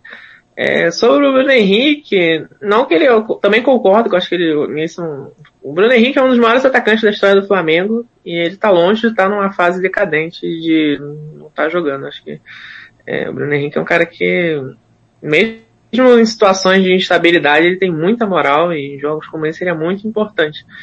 A, a minha ideia, assim, de, eu penso que o Michel poderia começar o jogo na, na quarta, não porque o Bruno Henrique não seja o titular. É mais por uma questão física e de, de estratégia, de eventualmente no segundo tempo ter um cara mais decisivo, um cara que você saiba que, que vai, vai causar mais, mais impacto no jogo, numa situação, de qualquer situação, o Flamengo esteja em vantagem, se eventualmente tomar um gol, de ter um cara mais decisivo no segundo tempo, entendeu? Eu acho que é, é uma questão só de estratégia, na verdade, para mim. Eu acho que o Bruno Henrique, obviamente, é o titular, numa situação dele estar tá bem, 100%. Ele tem que começar os jogos. É mais uma, uma ideia assim, de ter ele num segundo tempo mais pronto, mais preparado para ser decisivo na fase final do jogo. Mas se, se, ele começar também, acho que não tem nenhum problema. É só uma, uma opinião minha em relação à estratégia. Mas, obviamente, se o Renato quiser começar com ele jogando, o Flamengo já conseguir construir a vantagem e já fechar, tentar ter, é, resolver logo na primeira etapa também. Isso é só uma questão de opção, no final das contas. Legal. Vamos lá, quem quer? Vai, Tunin. Ah, eu concordo. Acho que o Rodrigo Caio tem que voltar, até porque é o único zagueiro do elenco que tem uma característica de condução de bola. Então, na primeira fase de construção, é primordial que ele consiga conduzir um pouco mais a bola, atrair a marcação e aí começar a distribuir a jogada. É, em relação ao Bruno Henrique, eu também concordo com o Douglas. Apesar de achar que o Bruno Henrique ele nesse elenco atual que tem aí, ele é titular inquestionável, porém o Michael, na, principalmente no, na função defensiva, né, tanto na parte de transição defensiva quanto na organização, ele está ajudando muito o Felipe Luiz daquele lado. Então se ele chegar e falar, Bruno Henrique, tu tem que fazer isso, é melhor o Bruno Henrique entrar um pouco mais descansado pelas condições físicas depois da lesão e explorar a explosão dele no, no pegando o lado, o lado direito adversário mais cansado. Legal. Vamos lá, Flavinho. Sobrou para tu final, depois eu vou falar o que eu acho, mas bate muito com o que vocês falaram também. Não vou nem entrar muito no detalhe. Vamos lá, fala aí, Flavinho. É, é passa por tudo aí que, que, o pessoal falou, né? Estando 100% os dois, é, não, tem, não tem como. Eu ia falar isso que o, que o Toninho comentou um pouco, né? Da, da saída de bola do Rodrigo Caio, que é, é o, o, Gustavo Henrique até, e o Léo Pereira, até por falta de confiança, às vezes abusam muito dos passes aí laterais, não arriscam uma saída de bola, né, para quebrar as linhas de marcação. Então, estando 100%, é, não, não tem como. BH decisivo, entrando na área, ele é importante, fazendo gols, né? Tomara que o Renato consiga resgatar isso também no, no Bruno Henrique. Agora, não quero zicar, hein, mas o Rodrigo Caio, se eu não me engano, ano passado ele voltou de lesão no jogo contra o Racing, né? E foi, uhum. foi o jogo que foi expulso, não foi isso? Ele fez um jogaço e foi expulso. Ele é. tava fazendo uma partidaça e, pô, deu o primeiro mole, atrasou um pouquinho, pum, levantou o maluco expulso. Foi expulso, é. falta e o gol no mesmo lance, né? Exatamente. Então, vai faltar um pouquinho de jogo, ritmo, um dos mas... jogos Um dos jogos mais injustos do Flamengo no Maracanã nos últimos tempos. Uma vergonha que a gente ter terminado em 1 a 1 cara. Com menos um ainda, né? A gente conseguiu amassar o Racing. Foi, foi exatamente a reclamação do BKSS, né? Que ele achava que o, o, o defensa é. não deveria ter perdido, mas foi o que aconteceu. E justamente com ele também. Futebol é fogo, rapaz. É, Fabrício cara, tá com a mão levantada ali, ó. O Pablo tá com a mão levantada. Fala, Pablito, fala, Pablito. Gente, assim, eu não gosto desses, desses comentários que o pessoal faz. Ah, o cara é de vidro, o cara é formado em medicina já, não sei o quê. Porque eu duvido que o Rodrigo Caio tenha uma postura de que ele queira estar no departamento médico. Claro que não. É, então, o que eu acho que a gente tem que é, pensar é o seguinte, é fazer aquela pergunta que nós já fizemos aqui em vários pilastras, né? Por que, que ele jogava em 2019 quase todos os jogos da temporada em altíssimo nível e agora não está jogando? É um problema da mudança metodológica do departamento, é um problema dele que está com algum problema mais grave de, de, de, contusão. A gente tem, precisa saber o que é. Porque não é possível um cara com a qualidade dele, jogar o que ele jogou em 2019, e eu estou falando aqui não só da qualidade, mas da constância do, do jogo, para chegar agora, com, coincidentemente, com a mudança metodológica do departamento de futebol médico, né? E quando falo médico, estou englobando tudo, tá? Físico, fisiológico, parará. E com, e, e com essa, essas seguidas contusões dele. Eu, eu acho que o problema, é, o buraco é mais embaixo. Deixa eu, te, deixa eu te fazer aqui. O... Dele, né, Puxarara? Não vejo a crítica no departamento. Ou, não, deixa eu, deixa eu fazer o. Deixa eu fazer o advogado do diabo, Pablito. É, talvez não tenha sido o único ano da carreira do Rodrigo Caio onde ele não teve lesão. Pois é, por que será então? Não, mas, não, mas então, assim, eu tô, fazendo, tô falando isso por quê? Não estou tirando da reta de ninguém, acho que todo mundo tem um pouco de parcela de culpa, mas nesse caso específico, ele passou por diversos departamentos médicos, né? Ele passou pelos departamentos médicos do São Paulo, teve, ela foi sempre muito criticado lá. É, eu tenho dois amigos fisioterapeutas, um deles que me trata, que me fala que o Rodrigo Caio, para voltar a ser um jogador de alto nível, quando eu falo de alto nível é de rendimento constante, né? Que ele precisaria de seis meses a um ano parado só se tratando porque ele não tem mais, ele, ele hoje tem uma estrutura física, muscular e, e, ligamentar de um jogador bem mais velho do que os 26 anos que ele tem. Então, é, talvez não seja só um problema de departamento médico do Flamengo, de, de, troca de estrutura. Só quis levantar, fomentar essa história, porque eu ouvi o relato de um cara que é especialista. Também pode ter sido orelhada dele, de repente o cara nem sabe o histórico do Rodrigo Caio, mas ele me disse isso, me pareceu assim, com muito embasamento, dizendo que o Rodrigo Caio precisaria de seis meses a um ano só se tratando. E, e, e ele tem muito histórico de lesão. Né? Muito, é impressionante, cara. É. Eu ouvi de um, de um, amigo também da mesma área, que eu não posso falar, é, que ele precisa estar 100% fisicamente, no nível muito alto, sabe, tinindo fisicamente para conseguir jogar uma quantidade razoável de jogos sem precisar parar ou ficar um tempo fora. Então eu não sei se, ele, se a gente consegue deixar ele desse jeito sem um tempo é, razoável parado, né? Que é mais ou menos o que o Pablo falou. Então não sei. Então acho que assim, o Flamengo vai ter que meio que escolher. Por isso que talvez seria importante recuperar esses zagueiros. Porque o Flamengo em algum momento vai ter que escolher e deixar o cara fora um ou dois jogos, dois, três jogos, para poder e aí sim voltar a jogar. Fala, Pablo. Eu concordo, Xará, contigo. E, e acho que isso é importante. Agora, se então 2019 foi o único ano que deu certo to, total para o Rodrigo Caio, o que, que nós fizemos de tão diferente assim? Eu, eu acho que eu tenho a resposta, mas eu não tenho capacidade para falar porque eu não conheço as informações e os dados. Chama-se a, a, união da comissão do Jesus com aquela comissão do departamento médico do Flamengo com todos os profissionais. É, foi o que o Fernando colocou aqui, inclusive. É isso. É, no, no... Fernando Roncari tem toda a razão. Isso. É isso aí. Eu acho, posso estar errado. Os dois aqui embaixo querem falar, ó, o Flavinho e o Tuninho. Fala aí, Tuninho. Fala aí, Tuninho, primeiro. Deixa o Flávio, que já está um tempão com a mão levantada aí. Pode Não, falar, só que, só que ele jogar a pimenta nessa questão do Rodrigo Caio, talvez passe por uma estrutura de jogo que ele passou a ficar mais exposto no, no campo. Será que com o JJ ele ficava mais protegido, menos exposto? Não sei, né? Pode, Pode ser. É isso, olha isso. Como é eu, eu vou, eu vou, exposto eu vou na linha do, do Pablo do Pablo dos Anjos. É, o Rodrigo Caio, até o que se sabe, né, o que foi noticiado, ele foi até reprovado em exame médico Isso. de time da Europa porque estava prestes a ser contratado por um Esse time Barcelona, da Europa. Parece, Barcelona, tá o Barcelona ou Valência? Eu não lembro, não lembro Valência, agora. Valência. Valência, né? É, o, a, o departamento médico do, do Flamengo, acho que a estrutura que mudou, acho que foi um fisioterapeuta não foi? Mas é, o Tanuri continua saiu, lá. Acho, acho que o Léo saiu, se eu não me engano, e tinha mais um outro cara que foi substituído ele não gostou. Ele ficou meio, não ficou, não ficou Inclusive, feliz. entrou o preparador físico, que é particular do Rodrigo Caio, no Flamengo. Que é o Rafael, Rafael, né? Vinique. Que tem problema, é. que teve problema com o Mário, que era o preparador-chefe do Isso. Jesus. Isso. É, pois é, enfim. É, mas é isso, então eu acho que não tem muito jeito, né? Quer dizer, é um baita jogador e a gente vai ter que... O, o... Fala, Pablo.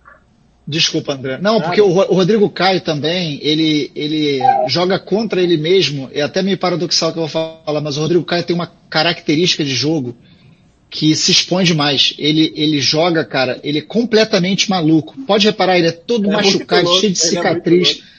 É ele vai nas bolas como se fosse um prato de comida. É o que a gente sempre pede de todo jogador. O Rodrigo Caio é isso elevado à nona potência. Ele, é ele é insano jogando. Então ele, ele se expõe naturalmente. Ele se expõe muito mais. Tem vezes, eu não sei se vocês já passaram por isso. Às vezes eu comento com alguns amigos e falo, cara, às vezes o Rodrigo Caio passa até um pouco do tom da forma como ele está jogando. Às vezes faz uma falta um pouquinho mais exagerada que não precisaria, chega um pouquinho de forma mais abrupta, faz um pênalti ou uma falta que poderia dar uma dosada, dar uma protegida, só cercar. Ele tem esse jeito de jogar, ele é, ele é muito agressivo jogando. E por isso também que ele é tão bom, porque ele é um cara que joga numa intensidade altíssima. Mas quem joga numa intensidade altíssima também corre mais risco naturalmente. É Não, só para corrigir aqui, foi os dois. Ele foi aprovado no Valência e no Barcelona. Eu achei que. É 100% de aproveitamento. Mas assim, é o que eu tava falando. Se a gente quer ter ele ainda jogando, a gente vai ter que dosar, cara. Vai ter que ser igual joga dois, fica dois, joga três, fica dois fora, entendeu? Não tem muito jeito. Vamos pro próximo aqui. Eu queria falar do cara que se reinventou, né? E aí falar um pouquinho do Diego, né? É, tem, tem uma galera que é hater que não curte muito, mas eu acho que ele merece. Essa é a minha opinião. Tá jogando uma bola que, cara, nem eu esperava. Eu gosto muito do Diego. Achava que ele não, não renderia mais. Inclusive, achava que ele não renovaria. E o cara, cara conseguiu se reinventar e ser um segundo volante, o primeiro volante, o segundo volante, hoje é essencial para o time. O que ele jogou ontem, o que ele fez o, o, o, o meio-campo do Flamengo rodar foi brincadeira, cara. Jogou demais. E aquela segura muita bola, cara, ele pegava a bola, um, dois, tum, tum, tum, tum, tum, só rapidinho, né?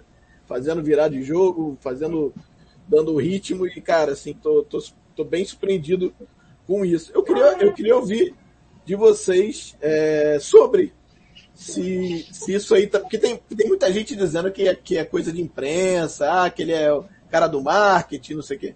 Eu queria ouvir de vocês, o que vocês acham, a galera do chat também, se quiser falar, né? É... Sobre, sobre o Diego. Para vocês é o Diego hoje pro Flamengo. Quem quiser começar pode ser, pode ser que... Pode ser o Balheiro, vai. O Diego foi o primeiro cara depois do Júnior em 92 que eu tive vontade de comprar uma camisa com o nome do jogador pela postura dele dentro e fora de campo. Inclusive, quando ele apanhava muito fora de, fora de campo, é porque ele metia a cara e chamava a responsabilidade para ele. Né? Há, há, quem defenda que fazia mais do que necessário. Eu acho que houve uma falsa expectativa pela ausência de ídolos, que o pessoal achou que o Diego seria um novo Zico. Ele nunca, ele nunca foi isso, nunca disse que seria isso e nunca propôs isso. E, e acho uma injustiça quando as pessoas falam Diego Giras, Diego não sei o quê, porque ele, ele já se predispôs a jogar em toda posição que, que colocaram ele para jogar. Está jogando futebol excelente, vai jogar os, 100, os 70 jogos no ano? Não vai. Mas naquilo que ele puder entregar, por isso que eu acho injusto. Você pode vir Renato Augusto, pode vir Thiago Mendes, pode vir quem quiser, tirar a posição dele hoje. Se no campo ele começar a cair e outra pessoa entrar e tomar a posição, nenhum problema. Mas hoje não dá para tirar o cara por mais que o Renato Augusto, o Thiago Mendes, seja quem for, venha por um valor altíssimo para o é, pro, pro clube. Né? É, inclusive eu defendia, isso é bem polêmico, tá? que mesmo que o Gerson se mantivesse, se o Arão fosse realmente subir para primeiro volante, o Diego teria que ser o segundo volante. Eu sei que isso é bastante polêmico, mas acho que o Diego de novembro para cá, não, novembro não, de janeiro para cá, é o melhor meio campo do Flamengo é, com regularidade a, ao longo do ano, tá? Mas isso eu sei que isso é polêmico, não vou discutir que a pessoa do Diego, as informações que eu tenho de dentro é que ele é um líder positivíssimo, então eu acho que o Diego é isso mesmo e tem que ser respeitado, está na nossa galeria de grandes ídolos, pelo menos na minha, e acho injustiça o que fazem com ele, porque virou já implicância. Ele, ele tem que fazer 15 gols de bicicleta, para as pessoas elogiarem. Eu acho que é um equívoco. É, não, penso, penso igualzinho. É difícil até falar, porque é, acho que sempre foi muito injusto todas as críticas que ele, ele meio que virou para-raio, né? Talvez porque seja a pessoa que, tá, que meta a cara mesmo, que não tenha seja o último cara a pipocar, a pessoa fala que ele pipoca, ele é o último cara a pipocar, ele sempre tá botando a cara, sempre tá se jogando, enfim. Mas assim, me surpreendeu muito ele, é, essa, essa retomada né, da carreira, porque é uma retomada da carreira. A gente tá vazando um áudio de criança aí, deixa eu, peço até desculpa, eu não sei de quem é, mas se puder que... dar um mute. Ah, é teu aí, Douglas? Se puder dar um Acho que vamos tentar aqui a porta. Peraí. Ai. Não, não quero, não quero também ser chato, mas só pra gente não. Não, não, tá certo. não, pois é. é. Então, assim, eu acho que é o cara, um baita profissional, um cara que se dá, que se dedica pra caramba, que sofreu pra caramba em todos os jeitos e nunca reclamou, nunca viu o Diego reclamar. Nunca. O cara tomou porrada, eu sei que, eu sei que tomou porrada torcida, eu sei, não é.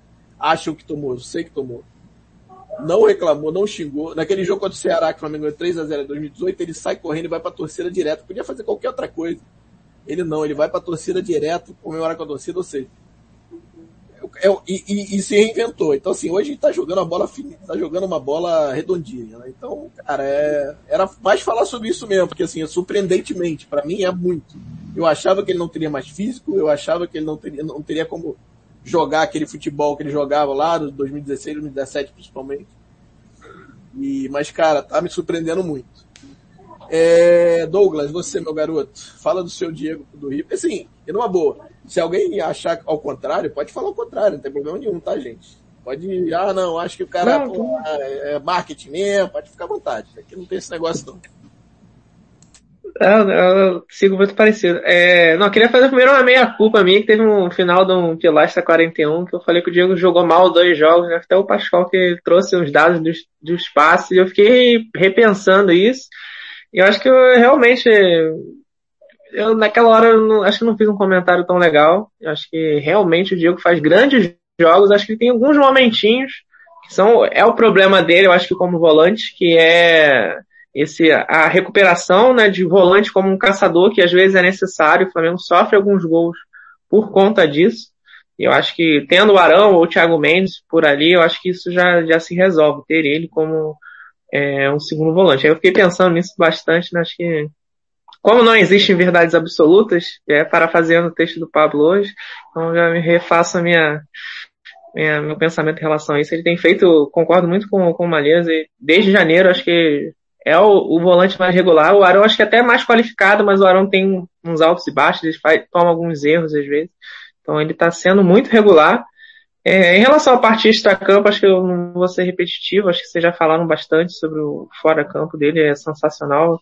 Eu, sinceramente, eu não, nunca fui um cara tão a favor dele assim, mas, obviamente, nunca fui um fãzaço dele, mas, obviamente, sei que hoje ele é um dos maiores camisa 10 da história do Flamengo, com certeza.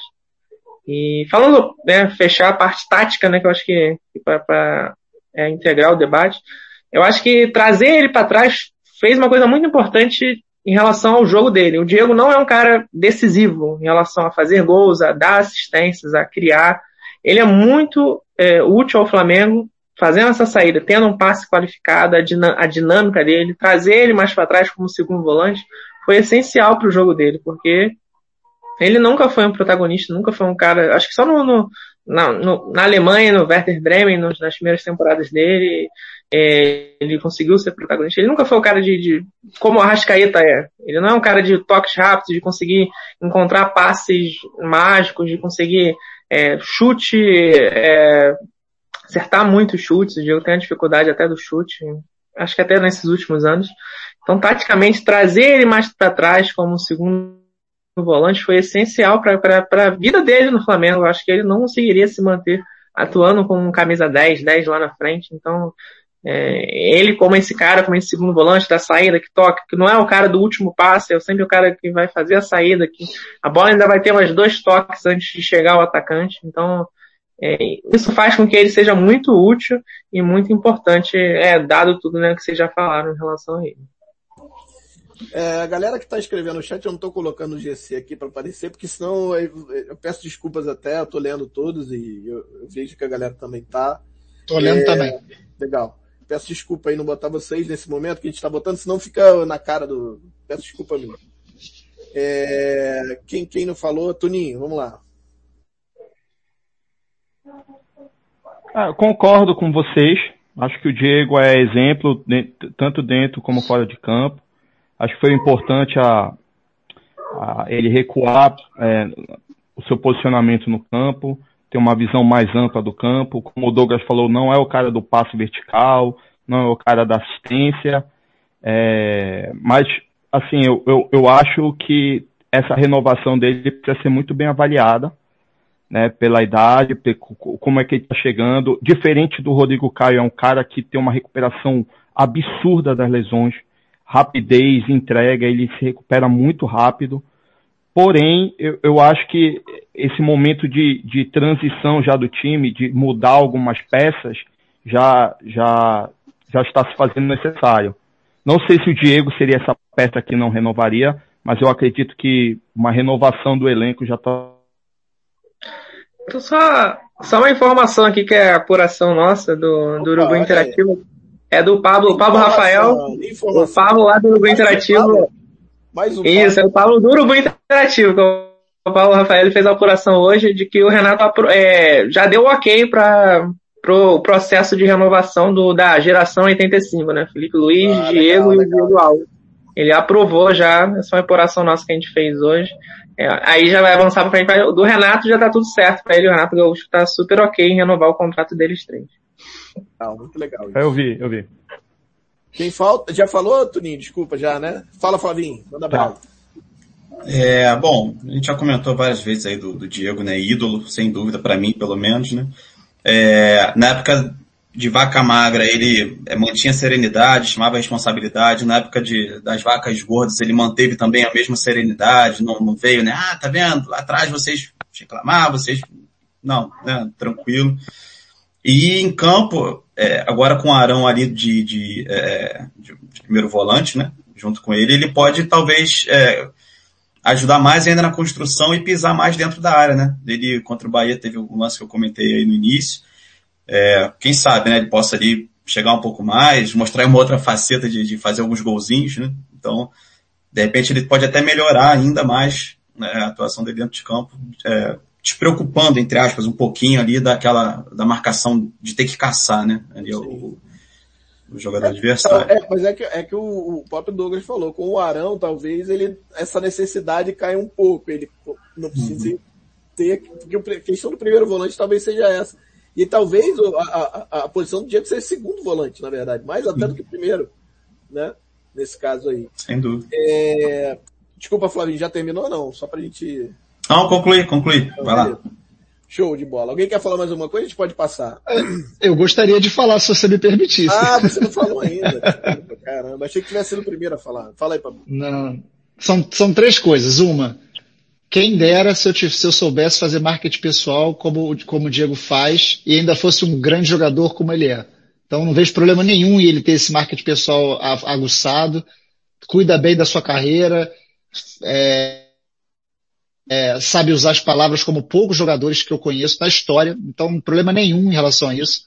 Número dois, sempre entendeu o tamanho do Flamengo, marketing ou não, ele sempre defendeu as cores do Flamengo, sempre se entregou ao Flamengo desde o dia em que ele chegou, desde a primeira partida dele contra o Grêmio lá em Brasília, ele sempre entendeu o, o gigantismo do Flamengo. Então, acho que as pessoas se apegam a, a, a, aos detalhes. Agora eu vou, não vou ser injusto porque eu não lembro quem foi que falou, que ele veio para o Flamengo com uma expectativa, acho que foi até o Malheiros que falou, com uma expectativa de um cara que ele nunca foi, acho que foi, de repente foi o Douglas, que ele nunca, ele nunca foi, ele nunca foi um 10 que o Flamengo precisava. Assim quando, quando o Guerreiro foi contratado, o Guerreiro é página virada, não tem nada a ver, não vingou no Flamengo, mas o Guerreiro também passou pelo mesmo tipo de processo. Ele foi contratado como um cara goleador extremo, grande, ele nunca foi isso na carreira dele.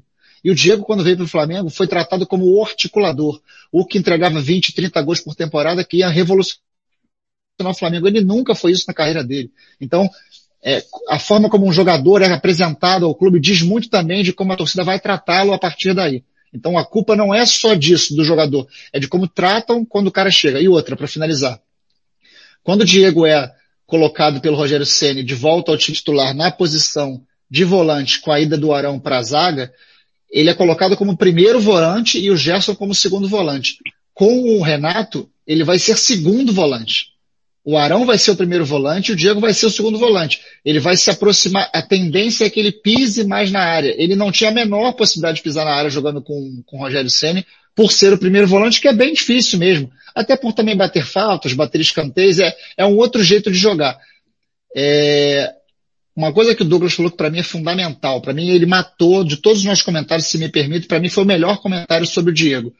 Ao ser trazido para trás, você eleva a capacidade do Diego, sei lá, três, quatro casas, porque o Diego é um cara que, quando joga muito na frente, por ter uma característica de travar muito o jogo, de, de ter o volume de jogo, ele nunca foi esse cara do passe decisivo, do cara de definição. Então ele, ele mais atrapalhava do que ajudava os times, o time do Flamengo. E aí as críticas em relação a ele, quando ele jogava de quarto homem ou de terceiro homem, de certa forma eram, eram, eram justas também, porque ele não entregava muito.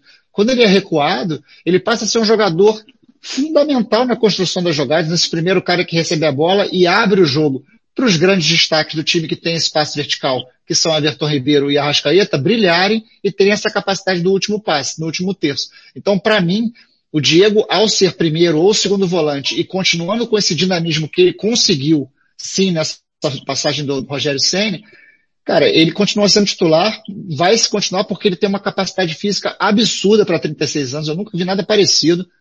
Talvez o, talvez o Zé Roberto, né, que se aposentou, que tem 40, mas parece que tem 20 anos. Mas o Diego tem uma capacidade de recuperação. O cara, o cara teve um estiramento no joelho e no tornozelo, e o cara voltou em, sei lá, 20 dias. O cara é um monstro. É um, é, é, todos os jogadores deveriam olhar para ele e falar assim, cara, o Diego é o cara que eu tenho que seguir. E aí é uma, uma informação. Não, não, não, sou, não dou o furo que nem o, o Douglas que tem informação, que nem o Malheiros, mas eu convivi durante um bom tempo, é um grande amigo meu, convivi durante um bom tempo com o VP, o ex-VP do Flamengo, é, Ricardo Lomba, que é um, um amigo pessoal meu, e ele sempre me disse, nas nossas resenhas diárias, nunca vi um jogador dentro de um vestiário ser uma liderança positiva tão grande quanto o Diego Ribas faz nesse Flamengo. Nos piores momentos ele é o cara que dá a cara, nos melhores momentos é o cara que dá a cara. Não interessa, ele está sempre ali. E ele ainda falou assim, ele ainda apontou. Talvez isso seja até um problema, porque as pessoas esperam dele o tempo todo que ele responda tudo o tempo todo. E talvez ele não tenha capacidade de abraçar todo mundo como ele quer. Quando o Diego estava machucado, quando ele não podia jogar por alguma questão, cartão amarelo, alguma coisa, os jogadores sentiam a ausência dele em campo. Você vê o tamanho da liderança, então é zero marketing, é zero panela. É um cara que é liderança positiva dentro do elenco mesmo. E hoje não só liderança, hoje é liderança e desempenho. É, depois dessa, parei. Só, só um complemento. Com, essa, com essa experiência toda dele, né, entendimento do Flamengo, seria fundamental que ele continuasse de alguma forma no clube depois que ele, que ele se aposentar. Ele, né? ele e o Filipinho. Vai, vai continuar. Também. Ele e o Filipinho, Olha aí, informação, hein? É... fala, fala, fala. Só aquela imagem dele é, chamando a atenção do Gabigol, né? Quando ah, é. indo pro vestiário, ele gritando com o Gabigol, tá Gabigol bom, fazendo gracinha. Isso aí representa muito. Isso aí mostra o que o, exatamente o que o Pablo falou em relação à liderança no vestiário. É isso aí. Não, e, e respeito, né? O cara respeitou, não, então dá bola em mim, não sei o que, não, né? Exatamente. É, exatamente. É.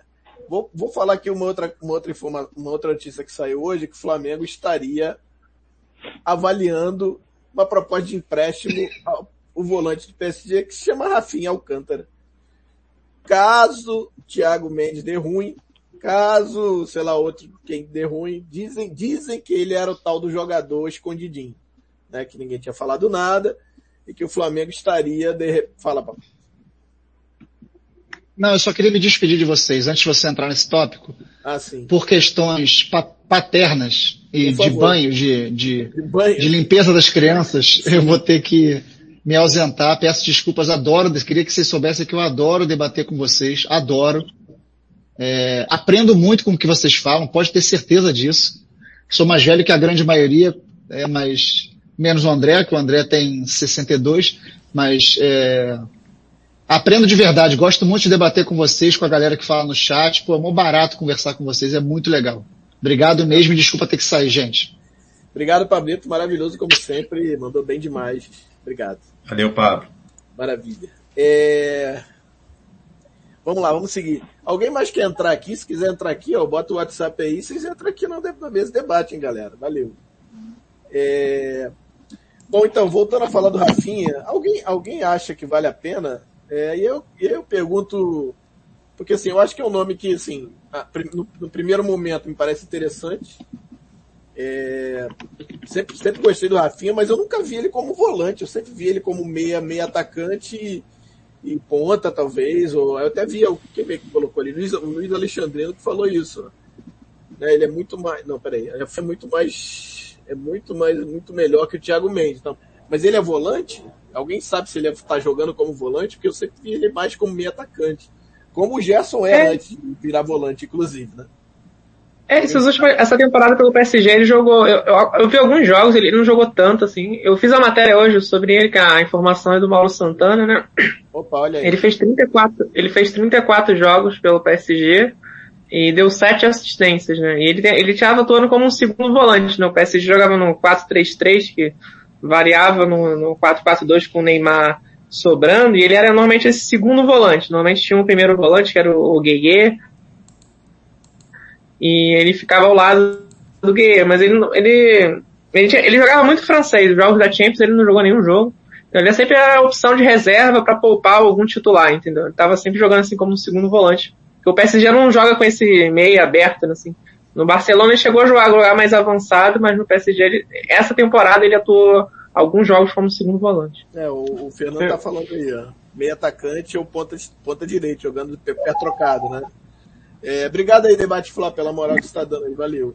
Deixa eu ver aqui mais. É, eu vejo ele como, como, eu vejo ele como aquele médio moderno, né? Ele faz as, as funções do meio de campo, como o Douglas falou, ele faz o segundo, a segunda, o segundo meio, o segundo médio, né? O segundo volante. Ele pode jogar mais adiantado também. Ele já jogou na extrema, na posição do Everton Ribeiro. Acho que é um cara bem moderno e, cara, se viesse, eu acho que mudaria um pouco mais o, elevaria ainda mais o patamar do, do time, cara.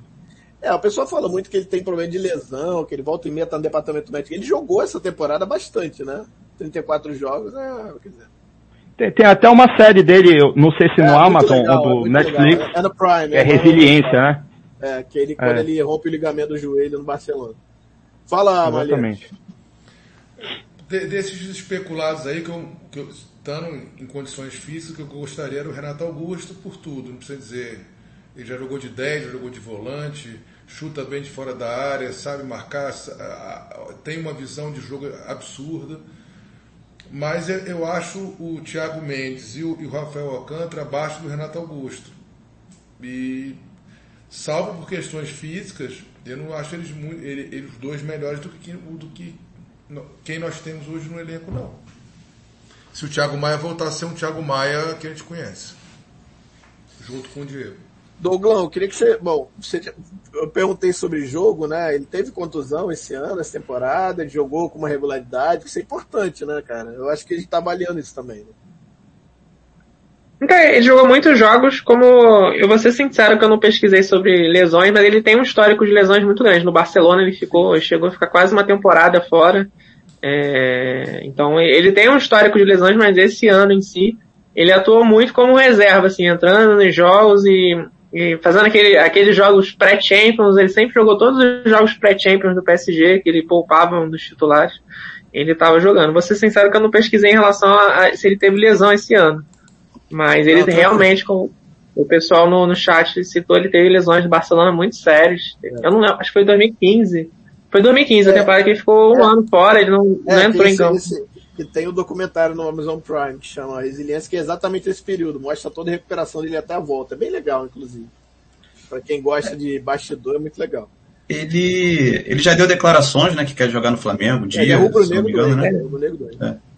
E pro nível futebol brasileiro, acho que pode ser, pode ser uma boa. Acho que o Flamengo tem que é, mirar meias para trazer para jogar como volante, né? Acho que como foi o Gerson. Então acho que. Se ele pudesse é, ser o irmão o também. Do... É, esse, aí, esse aí, esse queria todo. Porra, imagina o Thiago. Eu lembrei do jogo, é, o famoso 6x1 do Barcelona. A, o, o Luiz Henrique faz no jogo é colocar o. A, a mudança que o Luiz Henrique faz, ele faz a mudança tática, joga com três zagueiros e o Rafinha fica aberto como um ponta direita, assim, tentando, simulando um pouco o Everton Ribeiro. O pessoal falou dele fazer. Eu lembrei muito desse jogo do 6x1, é um jogo que é um jogo sensacional e tem uma mudança. O Rafinha atuou o jogo como um ponta, é, ponta direita. Legal.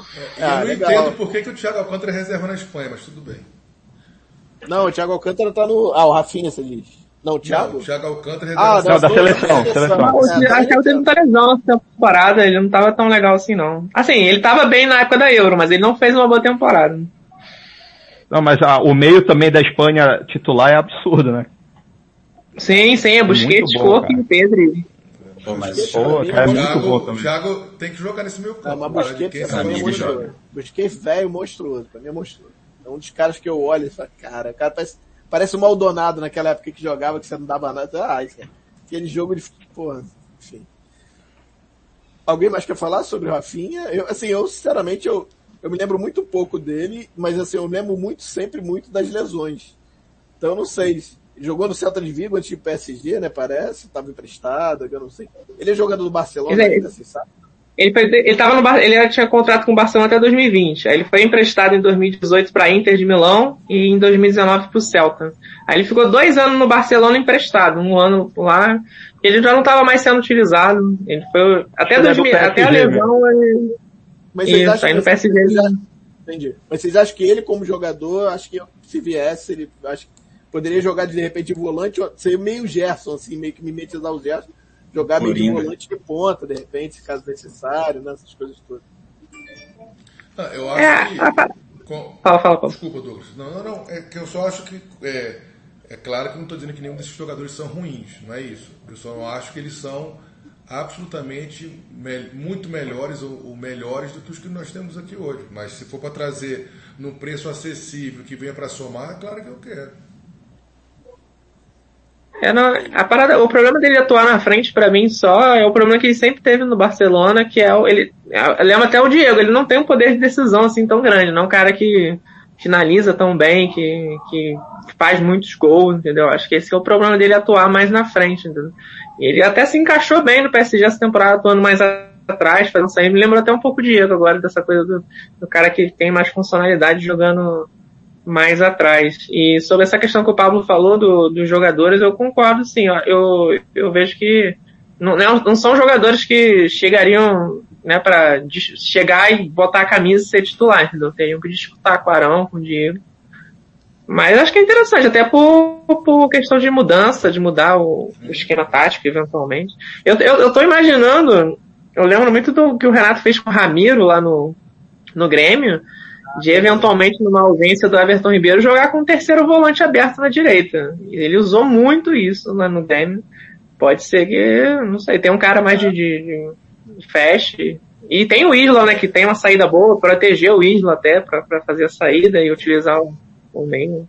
Douglas, esse é o ponto, porque o Renato ele gosta de jogar com um volante mais pegador e um mais criativo. É, mais Foi caçador. isso no Grêmio, né? Não sei se ele vai mudar de ideia. É, mas assim, aí volta naquela coisa que falou dele ter conversado com o jogador e fazer, assim, olha. Sim. Assim, é, porque assim, pra você ter uma ideia, eu achei que, que ele ia com o Pires da Mota no jogo lá com Defesa e Justiça, por exemplo. Eu achei que ele ia botar o Pires da Mota titular. Sabe? Que ele queria um jogo volante caçador. Pois é. Mas é que. É, o Bruno tá lembrando aqui que o. que o. que o. que o Rafinha já foi tá, é definitivo com o PSG, né? E o Fernando tá perguntando se É, sim, não, é, eu, eu, eu, não falei não, né? Mas ele foi pro PSG, ele foi comprado. Isso, foi um milhão e meio de euros. Tá barato, hein? Uhum. É... O Fernando tá perguntando se na base tem alguém aproveitável para esse tipo de posição, cara. Eu acho que não tem. Tem o Thiago. Cabral. É, é, é volantão, né? Mais volantãozão, mais pesadão. Não sei se. É, pode ser, não sei. Assim, do que eu tenho visto, acho que vai ser bom jogador, mas eu acho que é uma característica que que não é o tipo de volante que a gente tá, tem hoje, assim. Agora o Hugo Moura realmente vai pro, pro Lugano? Parece que vai pro Lugano, parece que vai.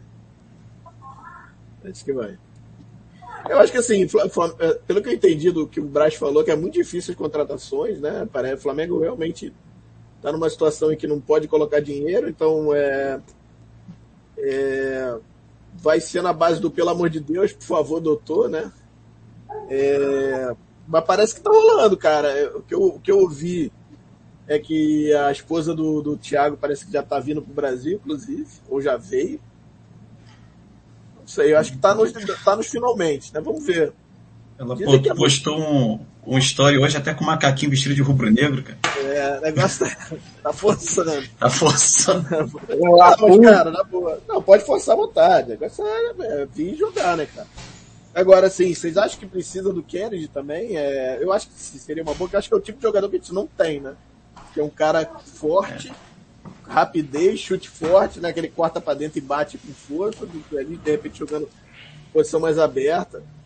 É, eu gostaria de vê-lo aqui, mas não sei como é que tá lá também, né? Parece que também tá, tá, tá empacado, né?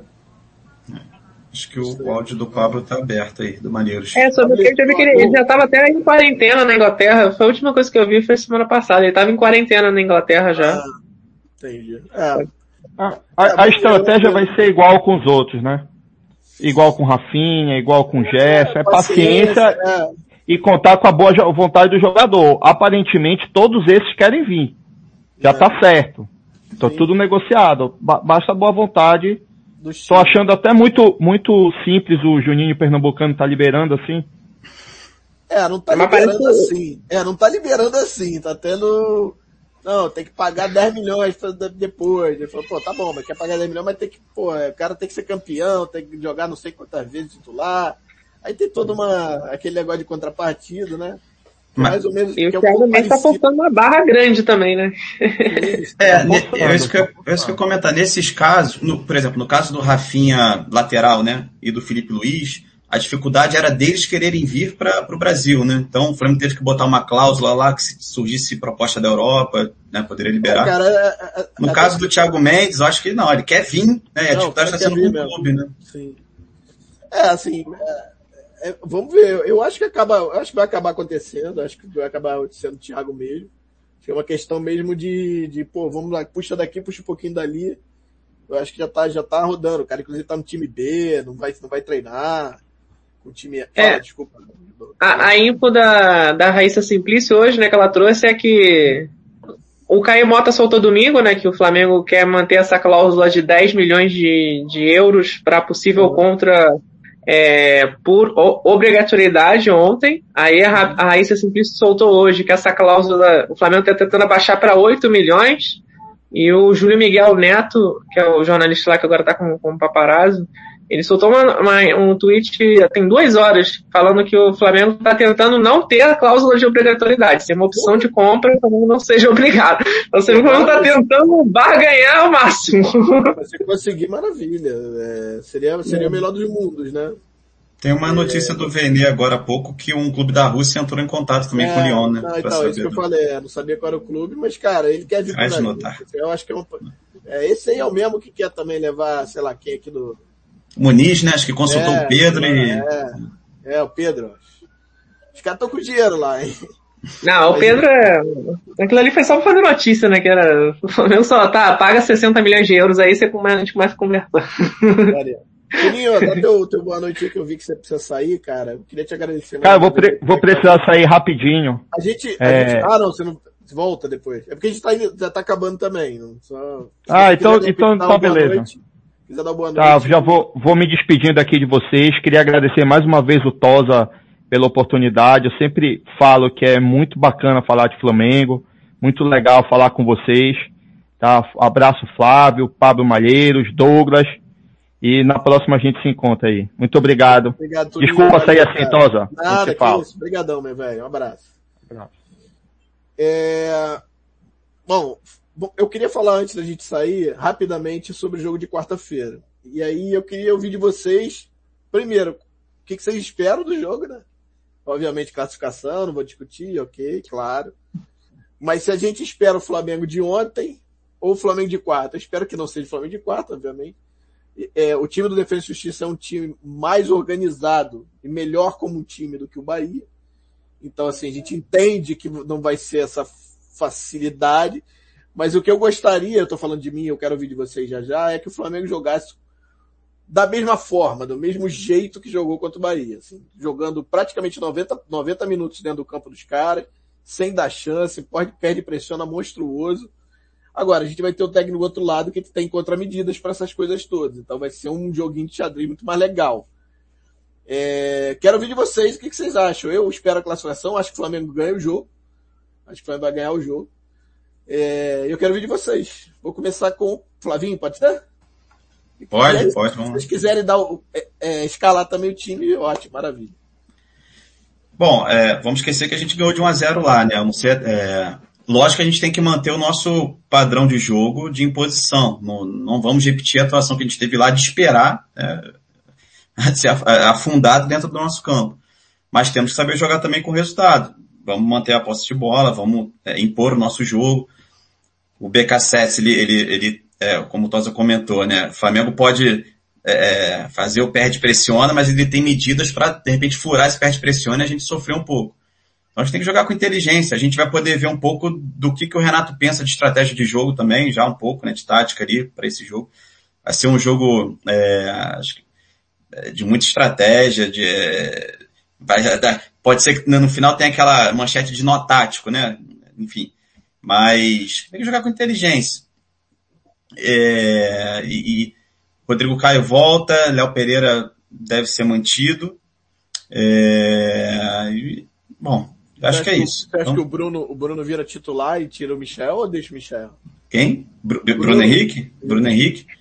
Volta, acho que volta. Apesar do Michel ter feito o gol da vitória, eu acho que é, o BH ele tem uma presença muito forte no ataque e pode dificultar um pouco a estratégia do BKSS também, né? Então, acho que, que ele tem que voltar sim. O que o Luiz, o Luiz Alexandre tá falando aí é um pouco do que eu tô sentindo também, né? Tô com medo danado dessa carroça virar abóbora, tomara que não. Não, talvez é... seja um meio termo, a gente também, lógico, o adversário é diferente, então a gente é. pode achar um meio termo, vai jogar, acho que dificilmente o Flamengo vai jogar tão mal como foi na, na quarta-feira passada. E então, também fala... pode ser que não, não jogue tão bem contra o Bahia, até porque o adversário é outro, mas... Mas fala, fala, falo na mesma volúpia, né? No mesmo formato, na mesma intensidade, empurrando, enfim, aquela coisa. Aquilo que a gente gostou de ver ontem, que foi coisa linda, né? É, Pablito, vamos lá, queria ouvir você, meu velho. O, o Arão joga, né? Joga. Uhum. É. Se o BH tiver fisicamente bem, ele entra no, no lugar do Michael e Rodrigo Caio, estiver fisicamente bem, entra no lugar do Gustavo Henrique. Esse seria o meu time, né? É, acho que. Eu, tô, eu botei aqui no chat já, 3 a 0 Flamengo. Espero que seja o Flamengo igual ou próximo ao, ao de domingo. Legal. 3 a 0 ali. É... Que beleza, hein? Tá até, dá até nervoso, rapaz. O Fernando tá falando que ele acha que o Bruno Henrique é banco por causa de condições físicas. De repente entrar no segundo tempo. Pode ser. É, pode ser. Mas de repente vai pro sacrifício também? Pode ser. Douglão, e você, meu velho? Cara, eu acho que o Renato vai ser um pouco mais conservador na quarta-feira. Não que o Flamengo vai jogar recuado, esperando defesa, mas eu acho que o Flamengo vai trabalhar num bloco médio. É... E também tem um adversário que o Flamengo vai ter que vencer uma imposição. Eu acho que o defesa não vai vir marcando atrás, o defesa vai tentar se impor ao Flamengo é, tendo que o defesa está em desvantagem, buscar o jogo. Você tá falando que o Arão não joga quarta? Por quê? Joga, Por que não jogaria Será que é o segundo cartão? É segundo... Não, não. Mas já foi, já. Um jogo só, né? Um jogo só. Não, ele tomou dois. Só que o primeiro já foi. Dois. O, o meu automático, né? O primeiro automático. Isso. Então já tá. O Arão vai jogando. Então, vai ser um jogo que o Flamengo vai ter que é, passar por uma imposição do Defesa e Justiça. Eu acho que cabe muito essa saída. Eu acho que a saída de qualidade com o Diego Arão vai, vai funcionar. E o Flamengo vai trabalhar muito com os espaços que o, o Defesa e Justiça vai dar. Acho que vai ser um jogo de área a área, que a gente chama, né? Que, em 30 metros, com defesa tentando pressionar o Flamengo, o Flamengo tentando pressionar o Defesa e Justiça. E quem executar melhor tanto a saída quanto a pressão pós-perda vai avançar. Obviamente o Flamengo tem mais qualidade, tem mais é, possibilidade de vencer o jogo, mas isso tem que acontecer nos 90 minutos. Vai ser um jogo equilibrado onde é, as individualidades do Flamengo devem se destacar e o Flamengo conseguir garantir essa classificação. É, não, é, agora sou eu então, né? Não, penso, penso igual, acho que vai ser um jogo é, estudado pra caramba, mas eu espero que o time vá pra dentro, não tem esse negócio não, bora pra dentro deles. Claro que vai ser, não vai ser fácil. Acho que é perigoso, um jogo perigoso, porque é um time traiçoeirinho, não é um time bobo. Então, o Palmeiras também ganhou lá. E foi jogar também em, em, no Mané Garrincha, né? Depois e acabou perdendo no pênalti. A gente não quer que isso aconteça de novo. É, acho que o time tem condições de, de, vencer, de vencer o jogo, inclusive, não só, não só classificar. Então, é, acho, acho que o BH volta, acho que o Rodrigo Caio volta e acho que vai ser o Léo Pereira. E eu acho que, e aí tem uma outra questão que eu acho que é legal a gente é, falar e eu, eu, assim, a forma como o Flamengo jogou, acho que beneficia o Bruno Henrique também. Então, assim, eu, de repente ele volta a ser aquele Bruno Henrique do, que não precisa, né, fazer, receber bola de costas, por exemplo, que acontecia com o Rogério Senna quando ele jogava ali fazendo amplitude, né. É, e acho que ele pode voltar a ser aquele, aquele Bruno Henrique que, por exemplo, foi com o próprio Rogério Senna no jogo contra o Fortaleza. Fortaleza. por dentro, Fortaleza. Né? É. E acho que, acho que pode se beneficiar disso. Mas vai depender muito da questão física também, como o Fernando falou. Mas eu estou muito confiante, assim. Acho que vai ser um jogo duro, mas estou confiante na passagem. E aí eu acho que se a gente passar, a gente abre um leque interessante. É, né? Abre a chave, assim. É, tanto o Inter quanto o Olímpia achei os dois times muito piores. É... Alguém tá me ligando aqui. Tô torcendo pro Olímpia passar, se o Olímpia passar vai ser uma coisa tão boa. o Inter é muito mal treinado, Douglas.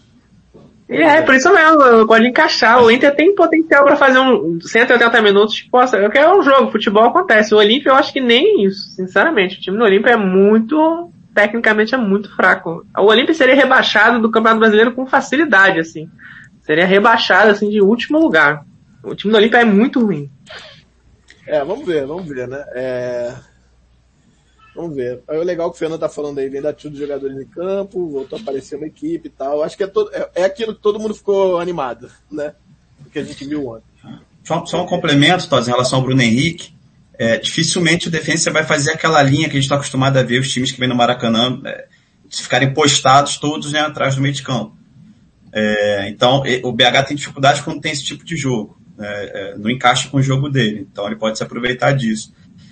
Uma coisa também, eu não, não é informação, não sei. Eu não sei se o BKSS se aproveitou dos dois volantes reservas que o Flamengo teve no, no jogo de quarta-feira e pressionou demais, né, a saída de bola do Flamengo. Foi um sufoco, assim, é quase que ininterrupto. Né?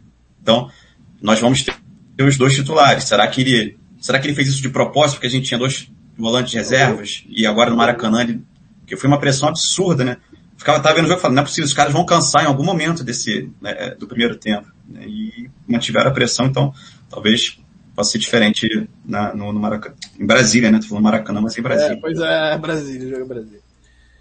E, e Pablito, você vai no jogo, Pablito? Vou, vou no jogo, quer dizer. Cuidado, hein? Jogo... Cuidado, hein? Peraí. Não, se tipo. Tá vendo ali agora, tá vendo ali não, agora se vi, comprou não. É, não, o time, o time, não, não. A Justiça do DF manteve o jogo com, com os critérios do decreto. E vou fazer o PCR amanhã de manhã, dando certo, eu, eu vou pro tá. jogo.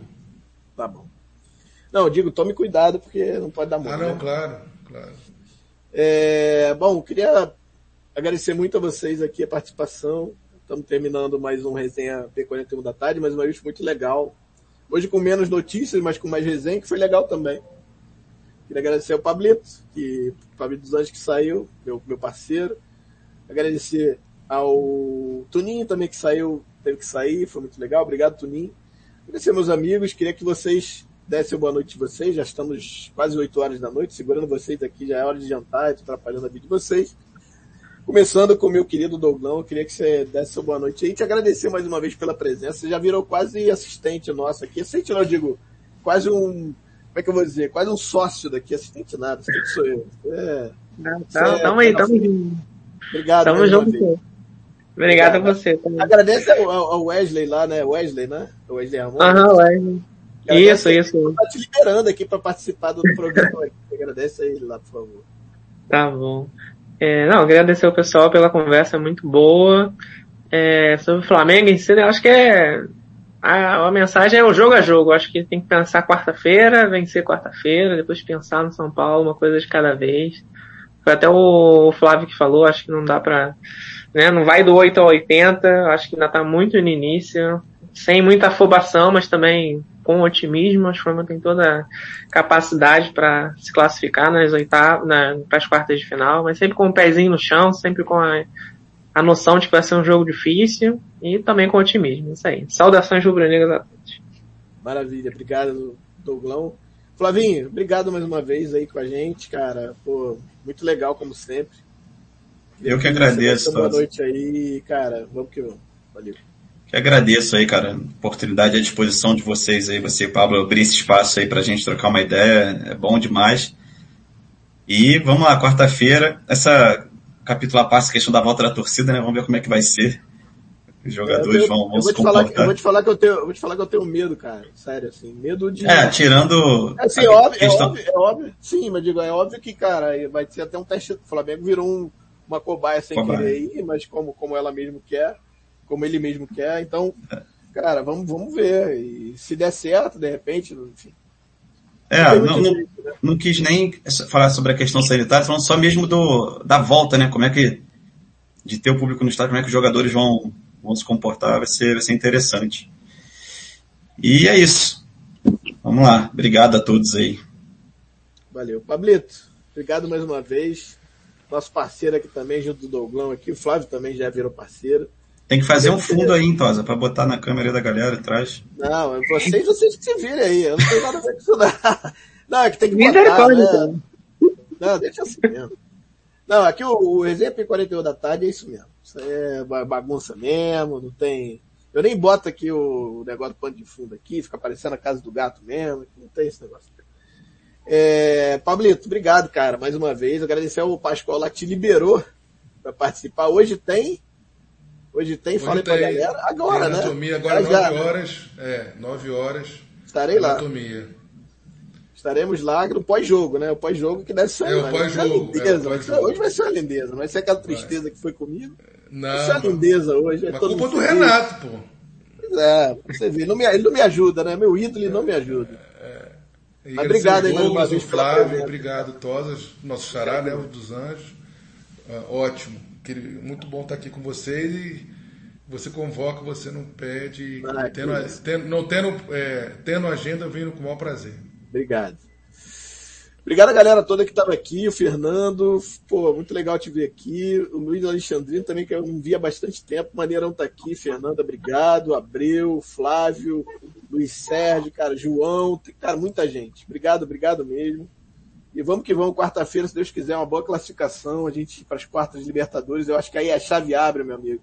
E aí a chance de a gente bater final aí é bem interessante, cara. Então vamos que vamos, torcendo bastante até, até quinta, né? Quinta tem Bruno Castanha com a gente, vai ser legal pra caramba a resenha também. Pós-jogo, bem como pós-jogo, né? Tomara que classificado. Então, guardo vocês, obrigado, valeu, até quinta.